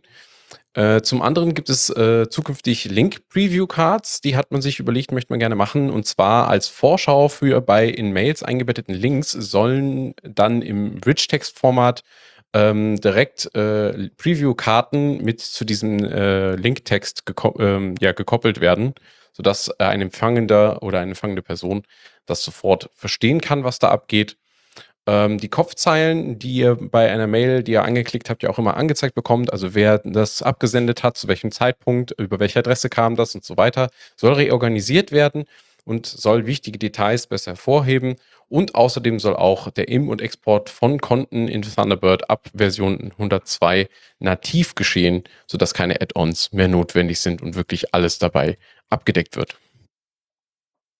Eine Sache, die noch ganz spannend ist, ist, äh, dass auch Matrix ja immer stärker da in Thunderbird implementiert werden soll. Ähm, und äh, da bin ich ja mal gespannt, weil ähm, ich ja durchaus ein Problem darin sehe. Wir haben ja relativ viele Clients, was ja toll ist, aber äh, dass die Clients natürlich, was die ganzen Features und Specs angeht, äh, unter Matrix teilweise nicht hinterherkommen, abgesehen von der Referenzimplementierung natürlich. Also egal, ob das jetzt Fractal ist oder, oder Neko oder andere, dass immer irgendwie eine Kleinigkeit fehlt und ähm, da bin ich einfach mal gespannt, wie Thunderbird das löst, ob es da irgendwelche Möglichkeiten gibt. Also ne, es gibt ja schon SDK und so weiter, mit der man das nutzen kann, aber ähm, ich drücke den Leuten da die Daumen, dass sie äh, die, die Matrix-Implementation nicht verhauen. Ja, das ist das Java-Problem. Ja, ja, genau. Also sie haben ja eine, äh, eine, eine Grundimplementierung, haben sie ja da. Also man kann ja schon das Matrix-Protokoll damit nutzen, aber das eher schlecht als recht, so wie ich das auch schon von den ersten Tests von Kollegen aus der Foster G gehört habe. Also ähm, und gelesen habe vor allen Dingen auch. Äh, da kann man wohl noch einiges tun. Aber nichtsdestotrotz ist für mich Thunderbird so die letzte Bastion der, der Desktop-Clients für Mail und Kommunikation und ich äh, dass man heutzutage wird man ja schief angeguckt, wenn man sagt, dass man einen Desktop-Client für E-Mail verwendet. Aber ich kann das nicht verstehen. Das ist für mich einfach ein, das, ich kann nicht anders als Mails auf dem Desktop zu lesen und dass ich dann irgendwie an ein Webinterface gekettet bin, was an einen Anbieter gekettet ist und ich dann nicht den Anbieter einfach wechseln kann. Also ich, ich hoffe, dass Thunderbird noch weiter äh, gedeiht und auch wenn die Matrix-Implementation schief läuft, äh, immer noch der Mail-Client meiner Wahl, der ich hoffe, dass der noch lange entwickelt wird. Und kommen wir zum Mail-Client meiner Wahl, zur Distribution meiner Wahl. Und zwar hat Gentoo ein neues Image bereitgestellt. Die Gentoo-Leute hatten eine, bereits ein Installationsimage, welches einen aber an eine sehr äh, spartanische Konsole gedroppt hat. Und wenn man jetzt mal eine Distribution ausprobieren will und vielleicht auch eine GUI dazu haben will, haben sie jetzt ein Live-GUI-Image gebaut für, für Live-DVD oder Live-USB-Stick. Äh, ein ISO, was man runterladen kann, sich auf den Stick schmeißen kann, ist aktuell mit Kernel 5.15 und KDE als Oberfläche, ein Haufen Tools schon installiert, Kdenlive, Inkscape, GIMP und was man so alles braucht. Ist noch etwas roh, also noch ein bisschen buggy, aber es bietet die Möglichkeit, auch mal mit Gentoo rumzuspielen und eine Live-Distro zu haben, die auch gleich eine GUI hat. Ähm, und ja, bin ich froh drüber. Aber kommen wir von komplizierten Linux-Distributionen zum Zocken. Zockerecke. Und da habe ich euch wieder mein Lieblingsthema mitgebracht. This, this Month in Valorant. Und jedes Mal werde ich es falsch aussprechen. Irgendwann schaffe ich es mal. Ähm, und was haben wir denn in dem vergangenen Monat neue Features in Valorant gekriegt? Das sind unter anderem Dekoration und Sprites für Häuser und die ja jetzt in der neuen Engine generiert werden mit der Site 2 Engine. Ähm, werden jetzt gleichzeitig auch Möbel mit generiert, die nach was aussehen. Und äh, da gibt es ein paar schöne Screenshots in dem Blogbeitrag dazu. Den könnt ihr euch gerne mal anschauen. Äh, des Weiteren Audioverbesserungen bezogen vor allen Dingen auf Flüsse und Gleiter, denn das, diese komischen Bubble-Sounds, die jetzt bei den Flüssen dazugekommen sind, wurden jetzt ein bisschen ergänzt. An Stellen, wo der Fluss äh, physikalisch schneller fließt, äh, geht das in ein kleines Rauschen über, sodass das auch einfach ein bisschen realistischer daherkommt. Und der Gleiter macht jetzt einen kleinen Flap-Flap-Flap-Sound im Hintergrund. Das heißt, wie das Flattern von Stoff im Wind, ähm, sodass das Ganze auch bei längeren Flügen nett klingt. Des Weiteren wurde die Musik in Städten wiederhergestellt. Mit der Einführung der neuen Zeit 2 Engine gab es da ein paar Probleme und es wurde nicht immer die passende Musik abgespielt. Das wurde jetzt behoben und das soll wieder so sein wie vorher. Des Weiteren gehen auch die Arbeiten an modularen Waffenkomponenten weiter. Man soll ja zukünftig Waffen selbst herstellen können und dafür, um dann verschiedene Eigenschaften für diese Waffen zu bekommen, diese mit verschiedenen Komponenten versehen können. Aber das ist noch eine Weile hin, bis das kommt. Äh, Releases sollen aber sowieso zukünftig über GitHub verfügbar sein, denn das hat einen unheimlichen Vorteil. Sie können mit Hilfe der GitHub-Plattform inkrementelle Updates für Airshipper bereitstellen, unter anderem, sodass man ähm, nicht mehr die kompletten 224 Megabyte von Valorant herunterladen muss, sondern halt wirklich nur basierend auf Hashes, nur die Änderungen, die da notwendig sind. Und zudem gibt es auch noch Cliff Towns. Das ist ein neues Feature, das, äh, glaube ich, auch inzwischen schon äh, verfügbar sein sollte. Es werden Städte, die an Hängen oder auf Bergen generiert werden, inzwischen mit einem anderen, äh, ja, mit einem anderen Aussehen versehen, in so äh, eher, ja, ja, wirklich felsigen ähm, äh, Teilen werden die reingesetzt, haben, ein, an, haben andere Möbel, haben etwas anderes Layout und äh, sollen dementsprechend ein bisschen verschiedene, der, der erste Schritt sein, verschiedene Kulturen in Valorant darstellen zu können. Und ähm, auch wenn mich Michael dafür jetzt hauen wird, äh, remote, ähm, gab es auch natürlich bei Valorant einen April-Scherz. Am 1. April kam ein Blogbeitrag raus, der Need for Voxels Valorant Card ankündigte. Ich denke, das war ein kleiner Scherz. Aber ja, 1. April halt.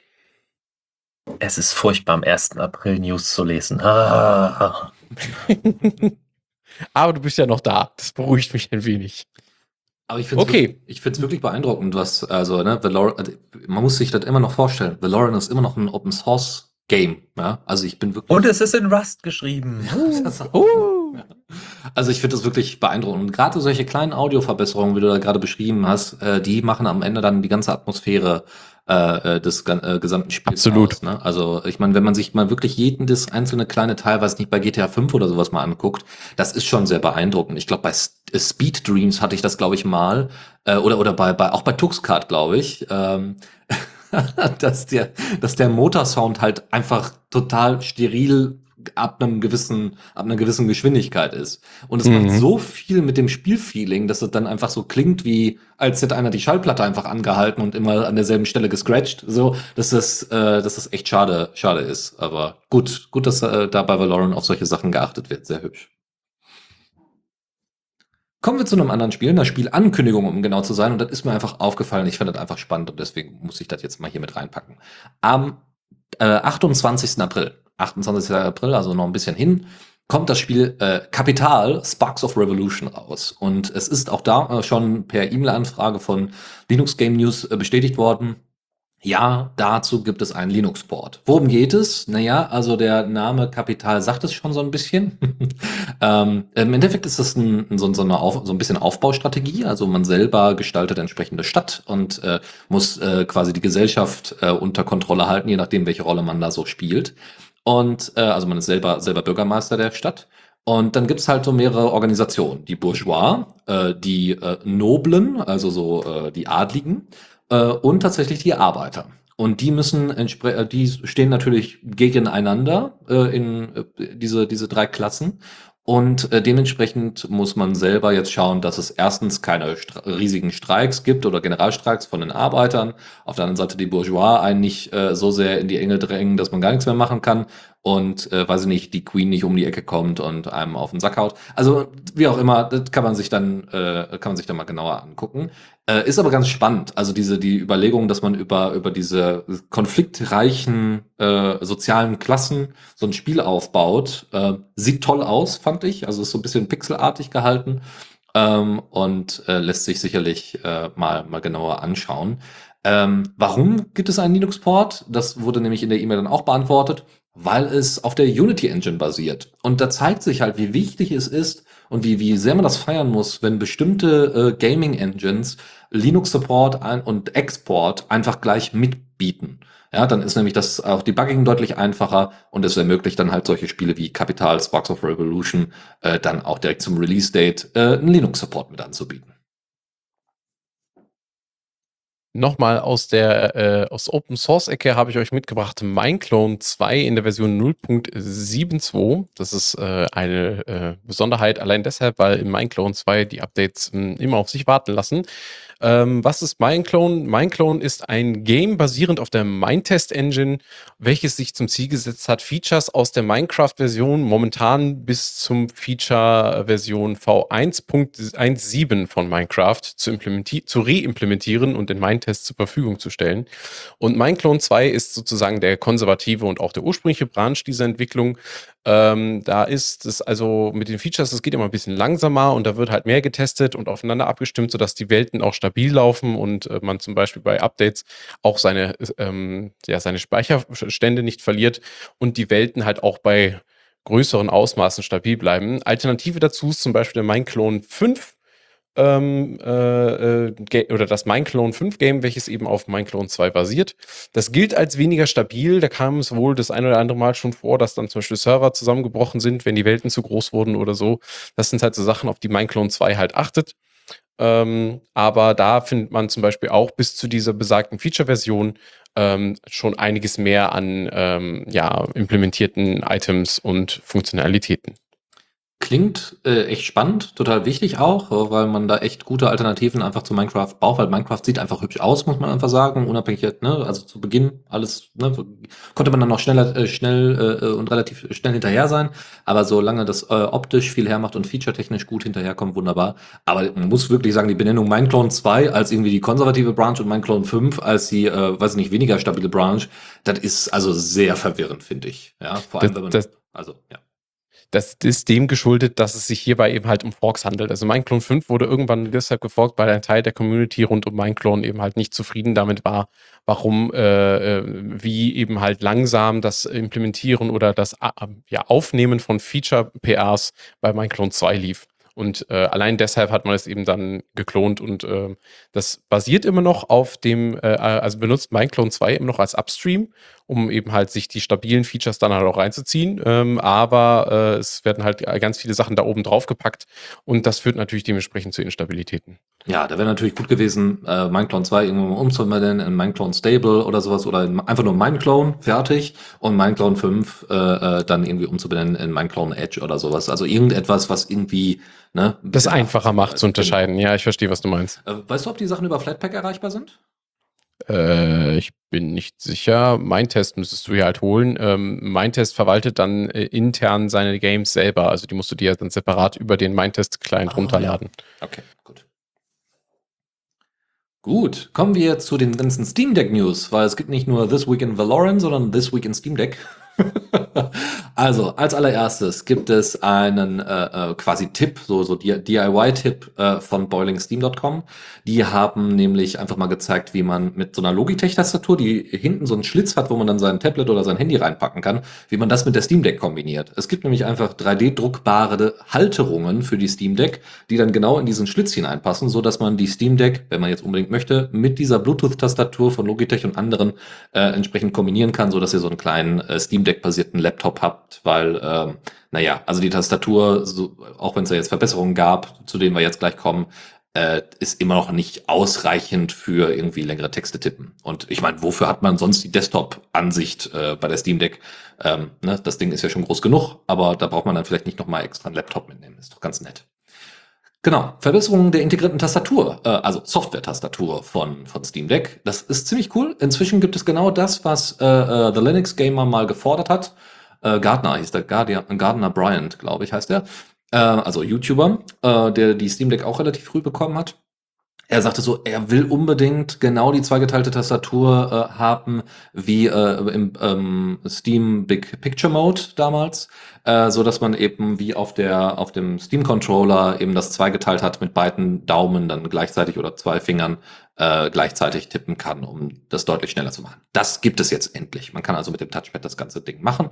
Ähm, und es gibt Tastatur-Themes. Man kann wohl auch selber noch welche erstellen irgendwie, aber im Moment gibt es erstmal eine Auswahl von einigen Tastatur-Themes, die sich an alles Mögliche anlehnen, entweder perfekt zu dem jetzigen Design von Steam passen oder zu dem äh, Design damals von Steam, ne, wo das alles so ein bisschen military aussah. Kann man also auch nutzen. Dann feiern wir über 2000 Steam Verified Titel, was schon, also Steam Verified oder, ähm, oder Playable Titel, nicht nur Verified, das wäre schon ziemlich heftig. Aber 2000, das ist schon eine ziemlich gute Zahl und es werden ja immer mehr und es werden auch von Tag zu Tag immer mehr. Also mal hatten sie irgendwie 10 bis 20 und inzwischen sind, wir, sind sie bei Werktags zumindest 20 bis 30 Titeln, die sie jeden Tag äh, äh, ähm, einen dieser beiden Kategorien zuordnen. Das ist schon ziemlich beeindruckend. Dazu kommt, dass auch die, der, das, das Shipping von Steam Deck jetzt besser funktioniert ähm, und, und jetzt auch ge gesteigert worden ist, weil sie die, die Nachfrage ja so überhaupt nicht erwartet hatten. Jeden Montag und jeden Donnerstag kriegt ihr also jetzt eine Bestelleinladung, wenn ihr zu Q2 gehört, also innerhalb von Q2. Ähm, dafür musst ihr, müsste, äh, musstet ihr aber vorher halt entsprechend die Steam Deck natürlich äh, reserviert haben, um dann eben bestellen zu können. Äh, wo du gerade die Verified Title erwähnt hast bei Steam Deck, muss man aber auch fairerweise sagen, dass auch Kritik gab, und zwar, dass die, dieses Verified-Programm, dass da anscheinend so die Grundfunktionen des Spiels getestet werden, das Spiel dann angespielt wird und dann irgendwie ein paar Minuten lang gespielt wird und dann als Verified in Store gestellt wird. Und da gab es gerade das prominente Beispiel von äh, Horizon Forbidden West, welches äh, tatsächlich auch in der Anfangsphase tatsächlich sehr gut läuft, aber dann zwischendurch einige Kämpfe gibt, wo das Steam Deck derart performancemäßig einbricht und andere Bugs hat, dass das Spiel tatsächlich fast game-breaking Bugs hatte, obwohl es als Steam Verified aufgelistet wurde. Also dass das Programm noch verbesserungsfähig ist, Gleichzeitig man aber auch sagen muss, sie jetzt auch die Funktion eingeführt haben, einzelne Titel kann die Community, kann man kommentieren, welche Dinge gut funktioniert und schlecht funktioniert haben, um vielleicht schneller aufzudecken, wenn ein Titel als Steam Verified gelistet wird und dann doch vielleicht noch Probleme hat. Genau, teilweise wird das direkt danach angezeigt, wenn ihr die Sachen gespielt habt, äh, wird euch direkt vorgeschlagen, hey, äh, hat die, die, die Einordnung, die wir hier haben, deckt die sich mit eurer Spielerfahrung, die ihr jetzt gerade beim Zocken hattet? Und das ist natürlich wunderbar, dann sagst du einfach ja, nein und kannst dann entsprechend nochmal, äh, dann werden solche Sachen nochmal überprüft. Also da werden sie auch immer besser, weil sie das entsprechend in das, in das Deck-Interface mit einbauen. Ähm, ah, du hast ja gerade erwähnt, dass ich jetzt äh, die Chance habe, bis zu zweimal in der Woche ähm, einen äh, quasi eine Einladung äh, per E-Mail zu bekommen, dass ich mir jetzt quasi meine Bestellung abschließen kann für die Steam Deck. Woher weiß ich denn, in welchem Quartal ich gerade eingeordnet bin? Ja, sehr gut. Du kannst tatsächlich einfach auf, äh, also in Steam selber oder du kannst auch über den Browser eingeloggt sein ähm, kannst du reinschauen, äh, kannst du einfach auf die Steam Deck Seite gehen, wo du deine ursprüngliche Bestelleinladung angefordert hast. Also konntest ja so eine Bestellung quasi reservieren. Konntest sagen, hier, ich will gerne, ich glaube für vier Dollar war das dann irgendwie nach, der, nach dem Release der Steam Deck war das glaube ich dann so, konntest du für vier Dollar dann entsprechend deine Bestelleinladung äh, anfordern. Und danach wird dir unten, äh, wird dir dann, je nachdem welches Ding du ausgewählt hast, wenn du da dann quasi nochmal reservieren wollen würdest, theoretisch, wird dir unten nämlich das Quartal dann angezeigt, zu dem du zugeordnet bist und was du reserviert hast. Dafür musst du aber auf jeden Fall entweder eingeloggt sein in Steam selbst und dann auf die Steam Deck Übersicht gehen und dann wird dir auch entsprechend auch der Monat dort angezeigt, weil es mit dieser Quartalseinteilung tatsächlich Verwirrung gab, weil es gab dann äh, Angaben für ja nach Q3 oder doch während Q3 und so weiter, also Quartal 3 das haben sie jetzt verbessert, dass dann auch entsprechend steht, zu welchem Monat du äh, erwarten kannst, dass du die Einladung zumindest bekommst. Aber Ähm, sie haben, und das hat man ja auch, glaube ich, schon letzte Mal äh, thematisiert, sie haben überhaupt nicht damit äh, ge äh, äh, gerechnet, dass tatsächlich die dritte Version, also die teuerste Version der Steam Deck, so beliebt sein würde. Das heißt, alle, die jetzt quasi die teuerste Version sich äh, bestellen, äh, können auf jeden Fall damit äh, rechnen, dass es sehr, sehr lange dauert, bis sie dann ihre Steam Deck in den Händen halten. Ähm, das sieht vielleicht bei kleineren Kalibern ein bisschen einfacher aus. Ja, ich habe gerade für dich mal parallel nachgeguckt. Du hast recht, da steht es tatsächlich. Ich habe äh, direkt mal bei Steam im äh, direkt im Store geguckt, habe da Deck eingegeben, bin auf den Steam Deck Shop äh, diese Seite gegangen und da steht es tatsächlich. Bei mir ist es nach dem dritten Quartal, also Oktober 2022 oder später, weil ich ja erst relativ spät eingestiegen bin. Genau, dazu passt dann noch die letzte News zum Thema Steam Deck, äh, nämlich Lutris ähm, hat eine neue Version veröffentlicht, nämlich die 0.5.10 Version. Und dort wird groß angekündigt, dass es einen Steam Deck Support gibt. Jetzt muss man da ein bisschen vorsichtig mit sein, weil bestimmte Sachen, die ich mir unter dem Steam Deck Support an, äh, erwarte, äh, sind da nicht drin. Ähm, man versucht es aber stärker miteinander zu verzahnen. Also es ist so, dass die Lutris-Entwickler vor ein paar Monaten tatsächlich eine Steam Deck zugeschickt bekommen haben, nachdem sie dann gefragt haben, hey, äh, wäre schon cool, wenn, weil dann GOG-Spiele und der ganze andere Scheiß dann auch bei uns funktionieren würde, äh, wenn wir denn mal eine Steam Deck hätten, mit der wir mal rumprobieren könnten. Gerade auch was irgendwie so Gamepad-Input und so weiter angeht und wie das Ganze funktioniert, auch mit welcher Version, KDE und dem ganzen anderen Kram, weil Lutris ist ja GTK-basierend und solche Geschichten. So, haben sie also bekommen und haben deswegen dann auch angefangen, das stärker miteinander zu verzahnen. Ähm, es ist jetzt wohl so, wenn ich das richtig verstanden habe, ihr könnt in dieser Version 0.5.10, die jetzt bei den meisten Distributionen auch nicht verfügbar ist, ähm, könnt ihr äh, dort eine, eine Art Verweis, eine Verknüpfung ähm, einschalten in den Einstellungen, die dann bei euch in Steam auftaucht ja, und die ihr dann quasi als externe Applikation starten könnt und dann auswählen könnt. Sobald Steam ja, also Steam als Applikation ja gestartet ist im ganz normalen Game Mode, äh, funktioniert ja auch das Touchpad ordentlich. Das heißt, da müsste, dann müsste auch die Maus entsprechend erkannt werden und dann könnt ihr halt mit dem Touchpad entsprechend, äh, Touchpad, mit dem Gamepad entsprechend äh, oder mit den ganzen Joysticks und so weiter entsprechend arbeiten können. Äh, das ist jetzt aber leider bei, ähm, bei äh, den normalen Desktop-Computern in dieser Form nicht so, weil da muss ja Steam dann auch als allererstes laufen und dann wählt ihr Lutris aus, um weitere Applikationen ähm, zum Laufen zu bringen. Das andere Problem bei dem Lutris Update ist, wenn ihr Lutris auf der Steam Deck installieren wollt, dann müsst ihr zumindest nach Aussage vieler, äh, vieler Plattformen, die das dann verbreitet haben, müsst ihr den Read-Write-Modus von SteamOS ausmachen vom, vom Dateisystem, vom Root-Dateisystem. Das äh, wird natürlich nicht empfohlen, weil mit jedem SteamOS-Update kann das Ding einfach wieder überschrieben werden und dann war es das mit Lutris für den Moment. Ähm, in den neuen, äh, ich habe da tatsächlich eine Lösung für gefunden. Es gibt inzwischen auf FlatHub ja auch eine FlatHub Beta, ein äh, FlatHub Beta Repository. Ihr habt, und das, ich habe das zumindest unter Arch mal ausprobiert, ihr habt, wenn ihr das äh, hinzufügt, und wir verlinken euch da auch die Möglichkeit, das einzurichten, habt ihr da die Möglichkeit, eine Beta-Version von Lutris runterzuladen. Und da ist auch die 0.5.10 mit dabei, ähm, die ihr dann runterladen könnt, ausführen könnt und los geht's. Bevor das untergeht, wollte ich das nochmal betonen, ganz kurz. Ähm, Lutris, also die Entwickler von Lutris, haben eine Steam Deck in Voraus geschickt bekommen, nicht von irgendjemanden, sondern von Valve selbst.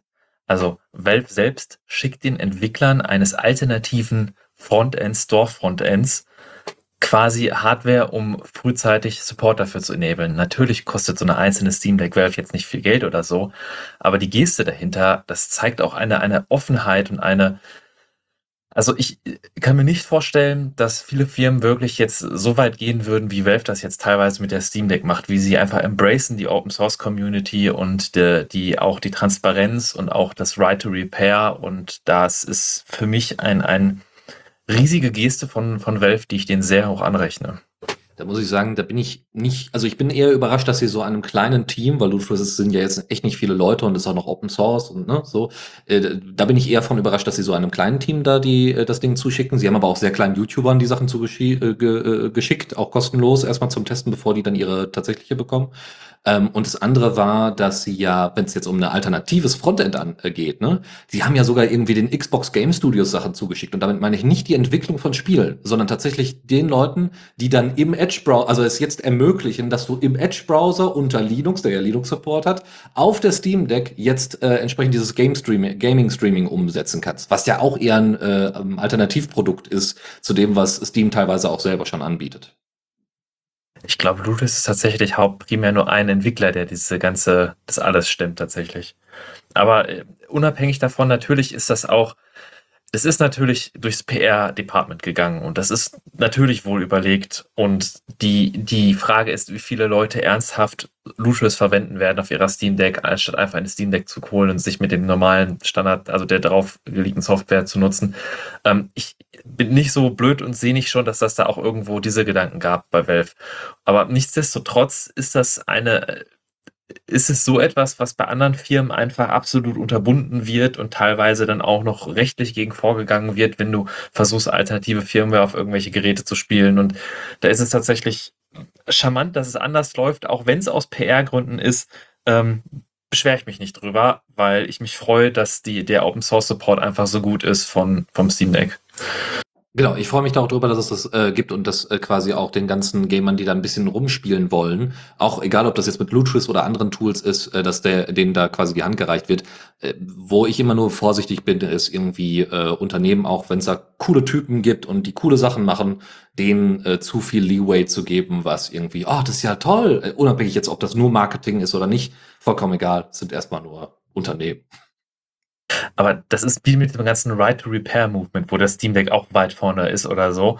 Äh, das ist natürlich gerade ein Trend. Das ist etwas, was irgendwie Aufmerksamkeit generiert und natürlich gibt das dann auch PR und natürlich hilft das den Firmen auch ihre Geräte zu verkaufen. Keine Frage. Ich will jetzt nicht sagen, der, der Zweck heiligt die Mittel, aber es ist trotzdem, der im Endeffekt ist derselbe, dass man Hardware hat, die halbwegs gut reparierbar ist oder sogar gut reparierbar ist, für die ein Ersatzteilmarkt geschaffen werden soll, für die es guten Open Source Support gibt.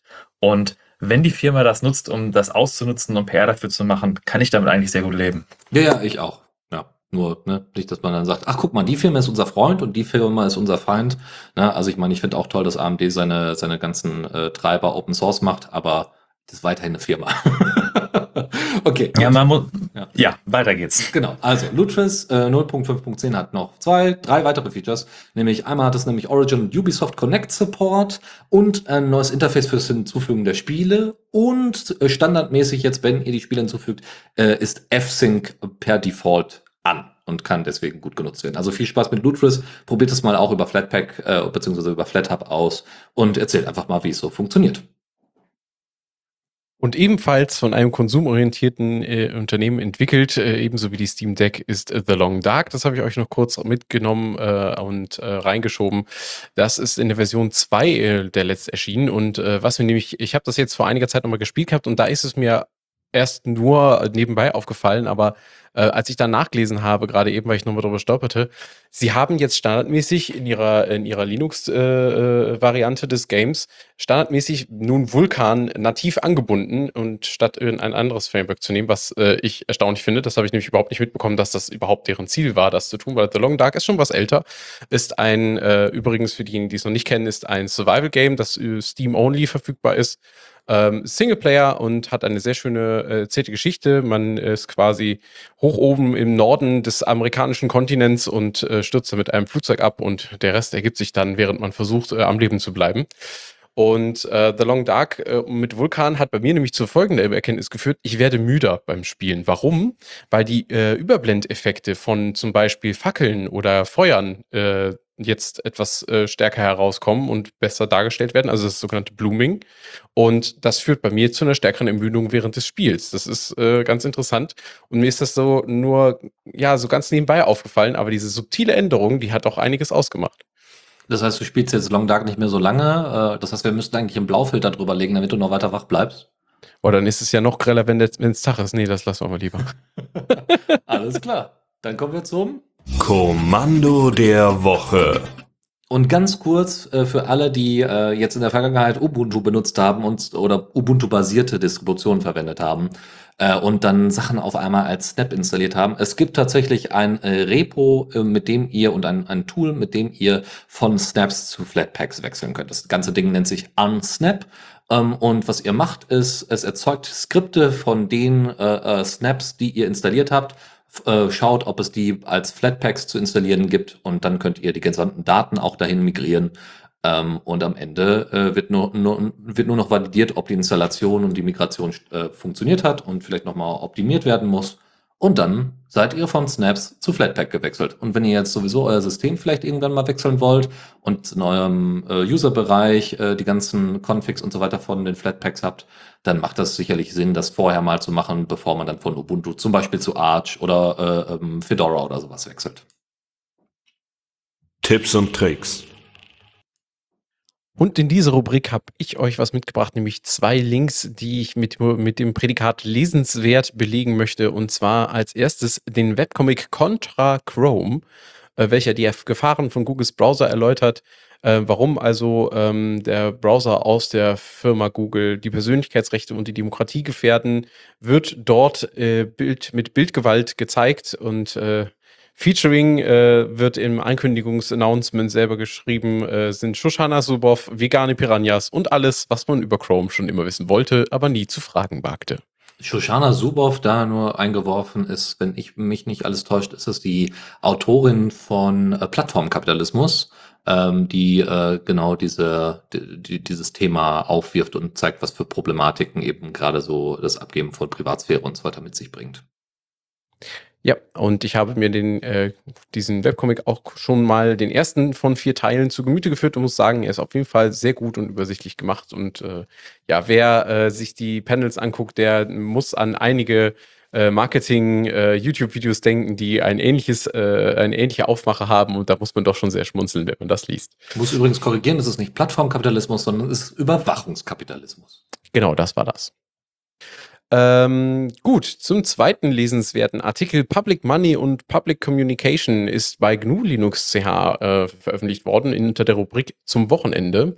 Und dieser Artikel von Ralf Hersel äh, thematisiert den Fokus von Bundesbehörden auf monopolistische Social-Media-Plattformen und geht dabei eben auf das Für und Wider in Bezug auf offene Kommunikationsplattformen ein und äh, spricht dabei vor allen Dingen auch über die Signalwirkung der Initiative von Bund.social, der, der ja bereits im Fediverse verfügbar ist und wo sich jetzt nach und nach immer mehr Bundesbehörden auch im Fediverse in ActivityPub-Protokoll äh, tummeln.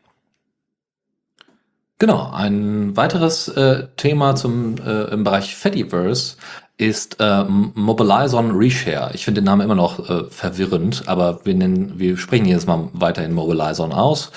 Ähm, und zwar äh, wird dort äh, von äh, Simon äh, Robuti ähm, in einem Blogbeitrag dargestellt, wie man Mobilizon Reshare einsetzen kann, um ähm, Aufwand zu sparen, wenn ihr Veranstaltungen planen wollt. Mobilizon ist ja im Endeffekt äh, Mastodon nur speziell für Veranstaltungen oder so ein bisschen wie Meetup.com und so weiter.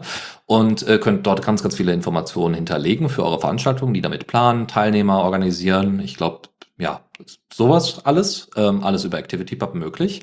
Und ihr nutzt äh, Mobilizon Reshare einmal zusammen mit einem CMS-Plugin, also es ist eine erweitert, äh, noch eine Erweiterung der Software, äh, einmal mit einem CMS-Plugin äh, so dass ihr das in eurer Webseite direkt integrieren könnt, egal ob das WordPress, Drupal oder andere Sachen ist. Und eben selber Mobilizer und Reshare für Twitter, mit, mit Twitter-Integration, Facebook-Integration, Telegram, Zulip, was nichts anderes ist als eine Open-Source-Software mit einer Mischung aus E-Mail und Slack. Und natürlich Mastodon durch den Activity, Activity Pub, äh, durch das Activity Pub-Element. Und somit habt ihr die Möglichkeit, äh, wirklich nur einmal zentral diese Veranstaltung einmal zu planen und ihr habt sie gleichzeitig auf ohne Ende Plattform und eurer Webseite selber ähm, und habt somit die maximale Verbreitung. Ein weiterer, ein weiterer Punkt, wenn es um Veranstaltungen und Termine finden geht, ist Bitpoll. Ähm, Habe ich zufällig oder hat ein Kollege von mir zufällig gefunden. Das ist eine Doodle-Alternative. Dann könnt ihr, wie gesagt, Umfragen und Termine äh, äh, umsetzen, also finden und umsetzen. Ist äh, Open Source. Ähm, die Projektseite gibt's äh, entsprechend auf GitHub und äh, wird derzeit gehostet von der Uni Hamburg. Sieht tatsächlich ganz hübsch aus und verweist auch auf die, lang, äh, die etwas längere Geschichte im Open Source-Bereich, warum es jetzt Bitpoll nochmal geben muss. Falls euch Bitpoll nicht gefällt, könnt ihr auch Nudeln statt Dudeln. Das ist eine weitere Alternative zu Doodle.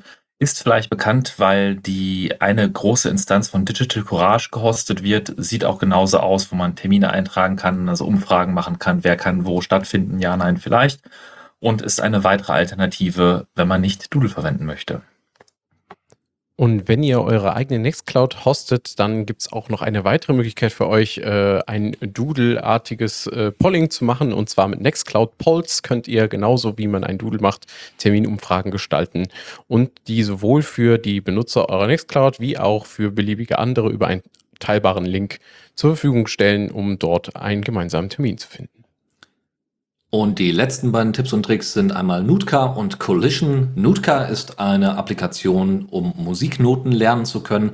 Äh, es gibt dort interaktive Übungen, die ihr machen könnt, äh, zum Beispiel mit bestimmten ähm, Instrumenten äh, arbeiten. Unter anderem ist bisher supported Klavier, Bandonion, was auch immer das ist, und Saxophon, die ihr da nutzen könnt. Auch Gitarrentypen werden tatsächlich unterstützt. Und ähm, da könnt ihr ähm, mit dem Mikrofon eures PCs entsprechend interaktive Übungen nachmachen, bestimmte ähm, äh, Bass, also bestimmte Schlüssel wie Violinschlüssel, Bassschlüssel und so weiter verwenden.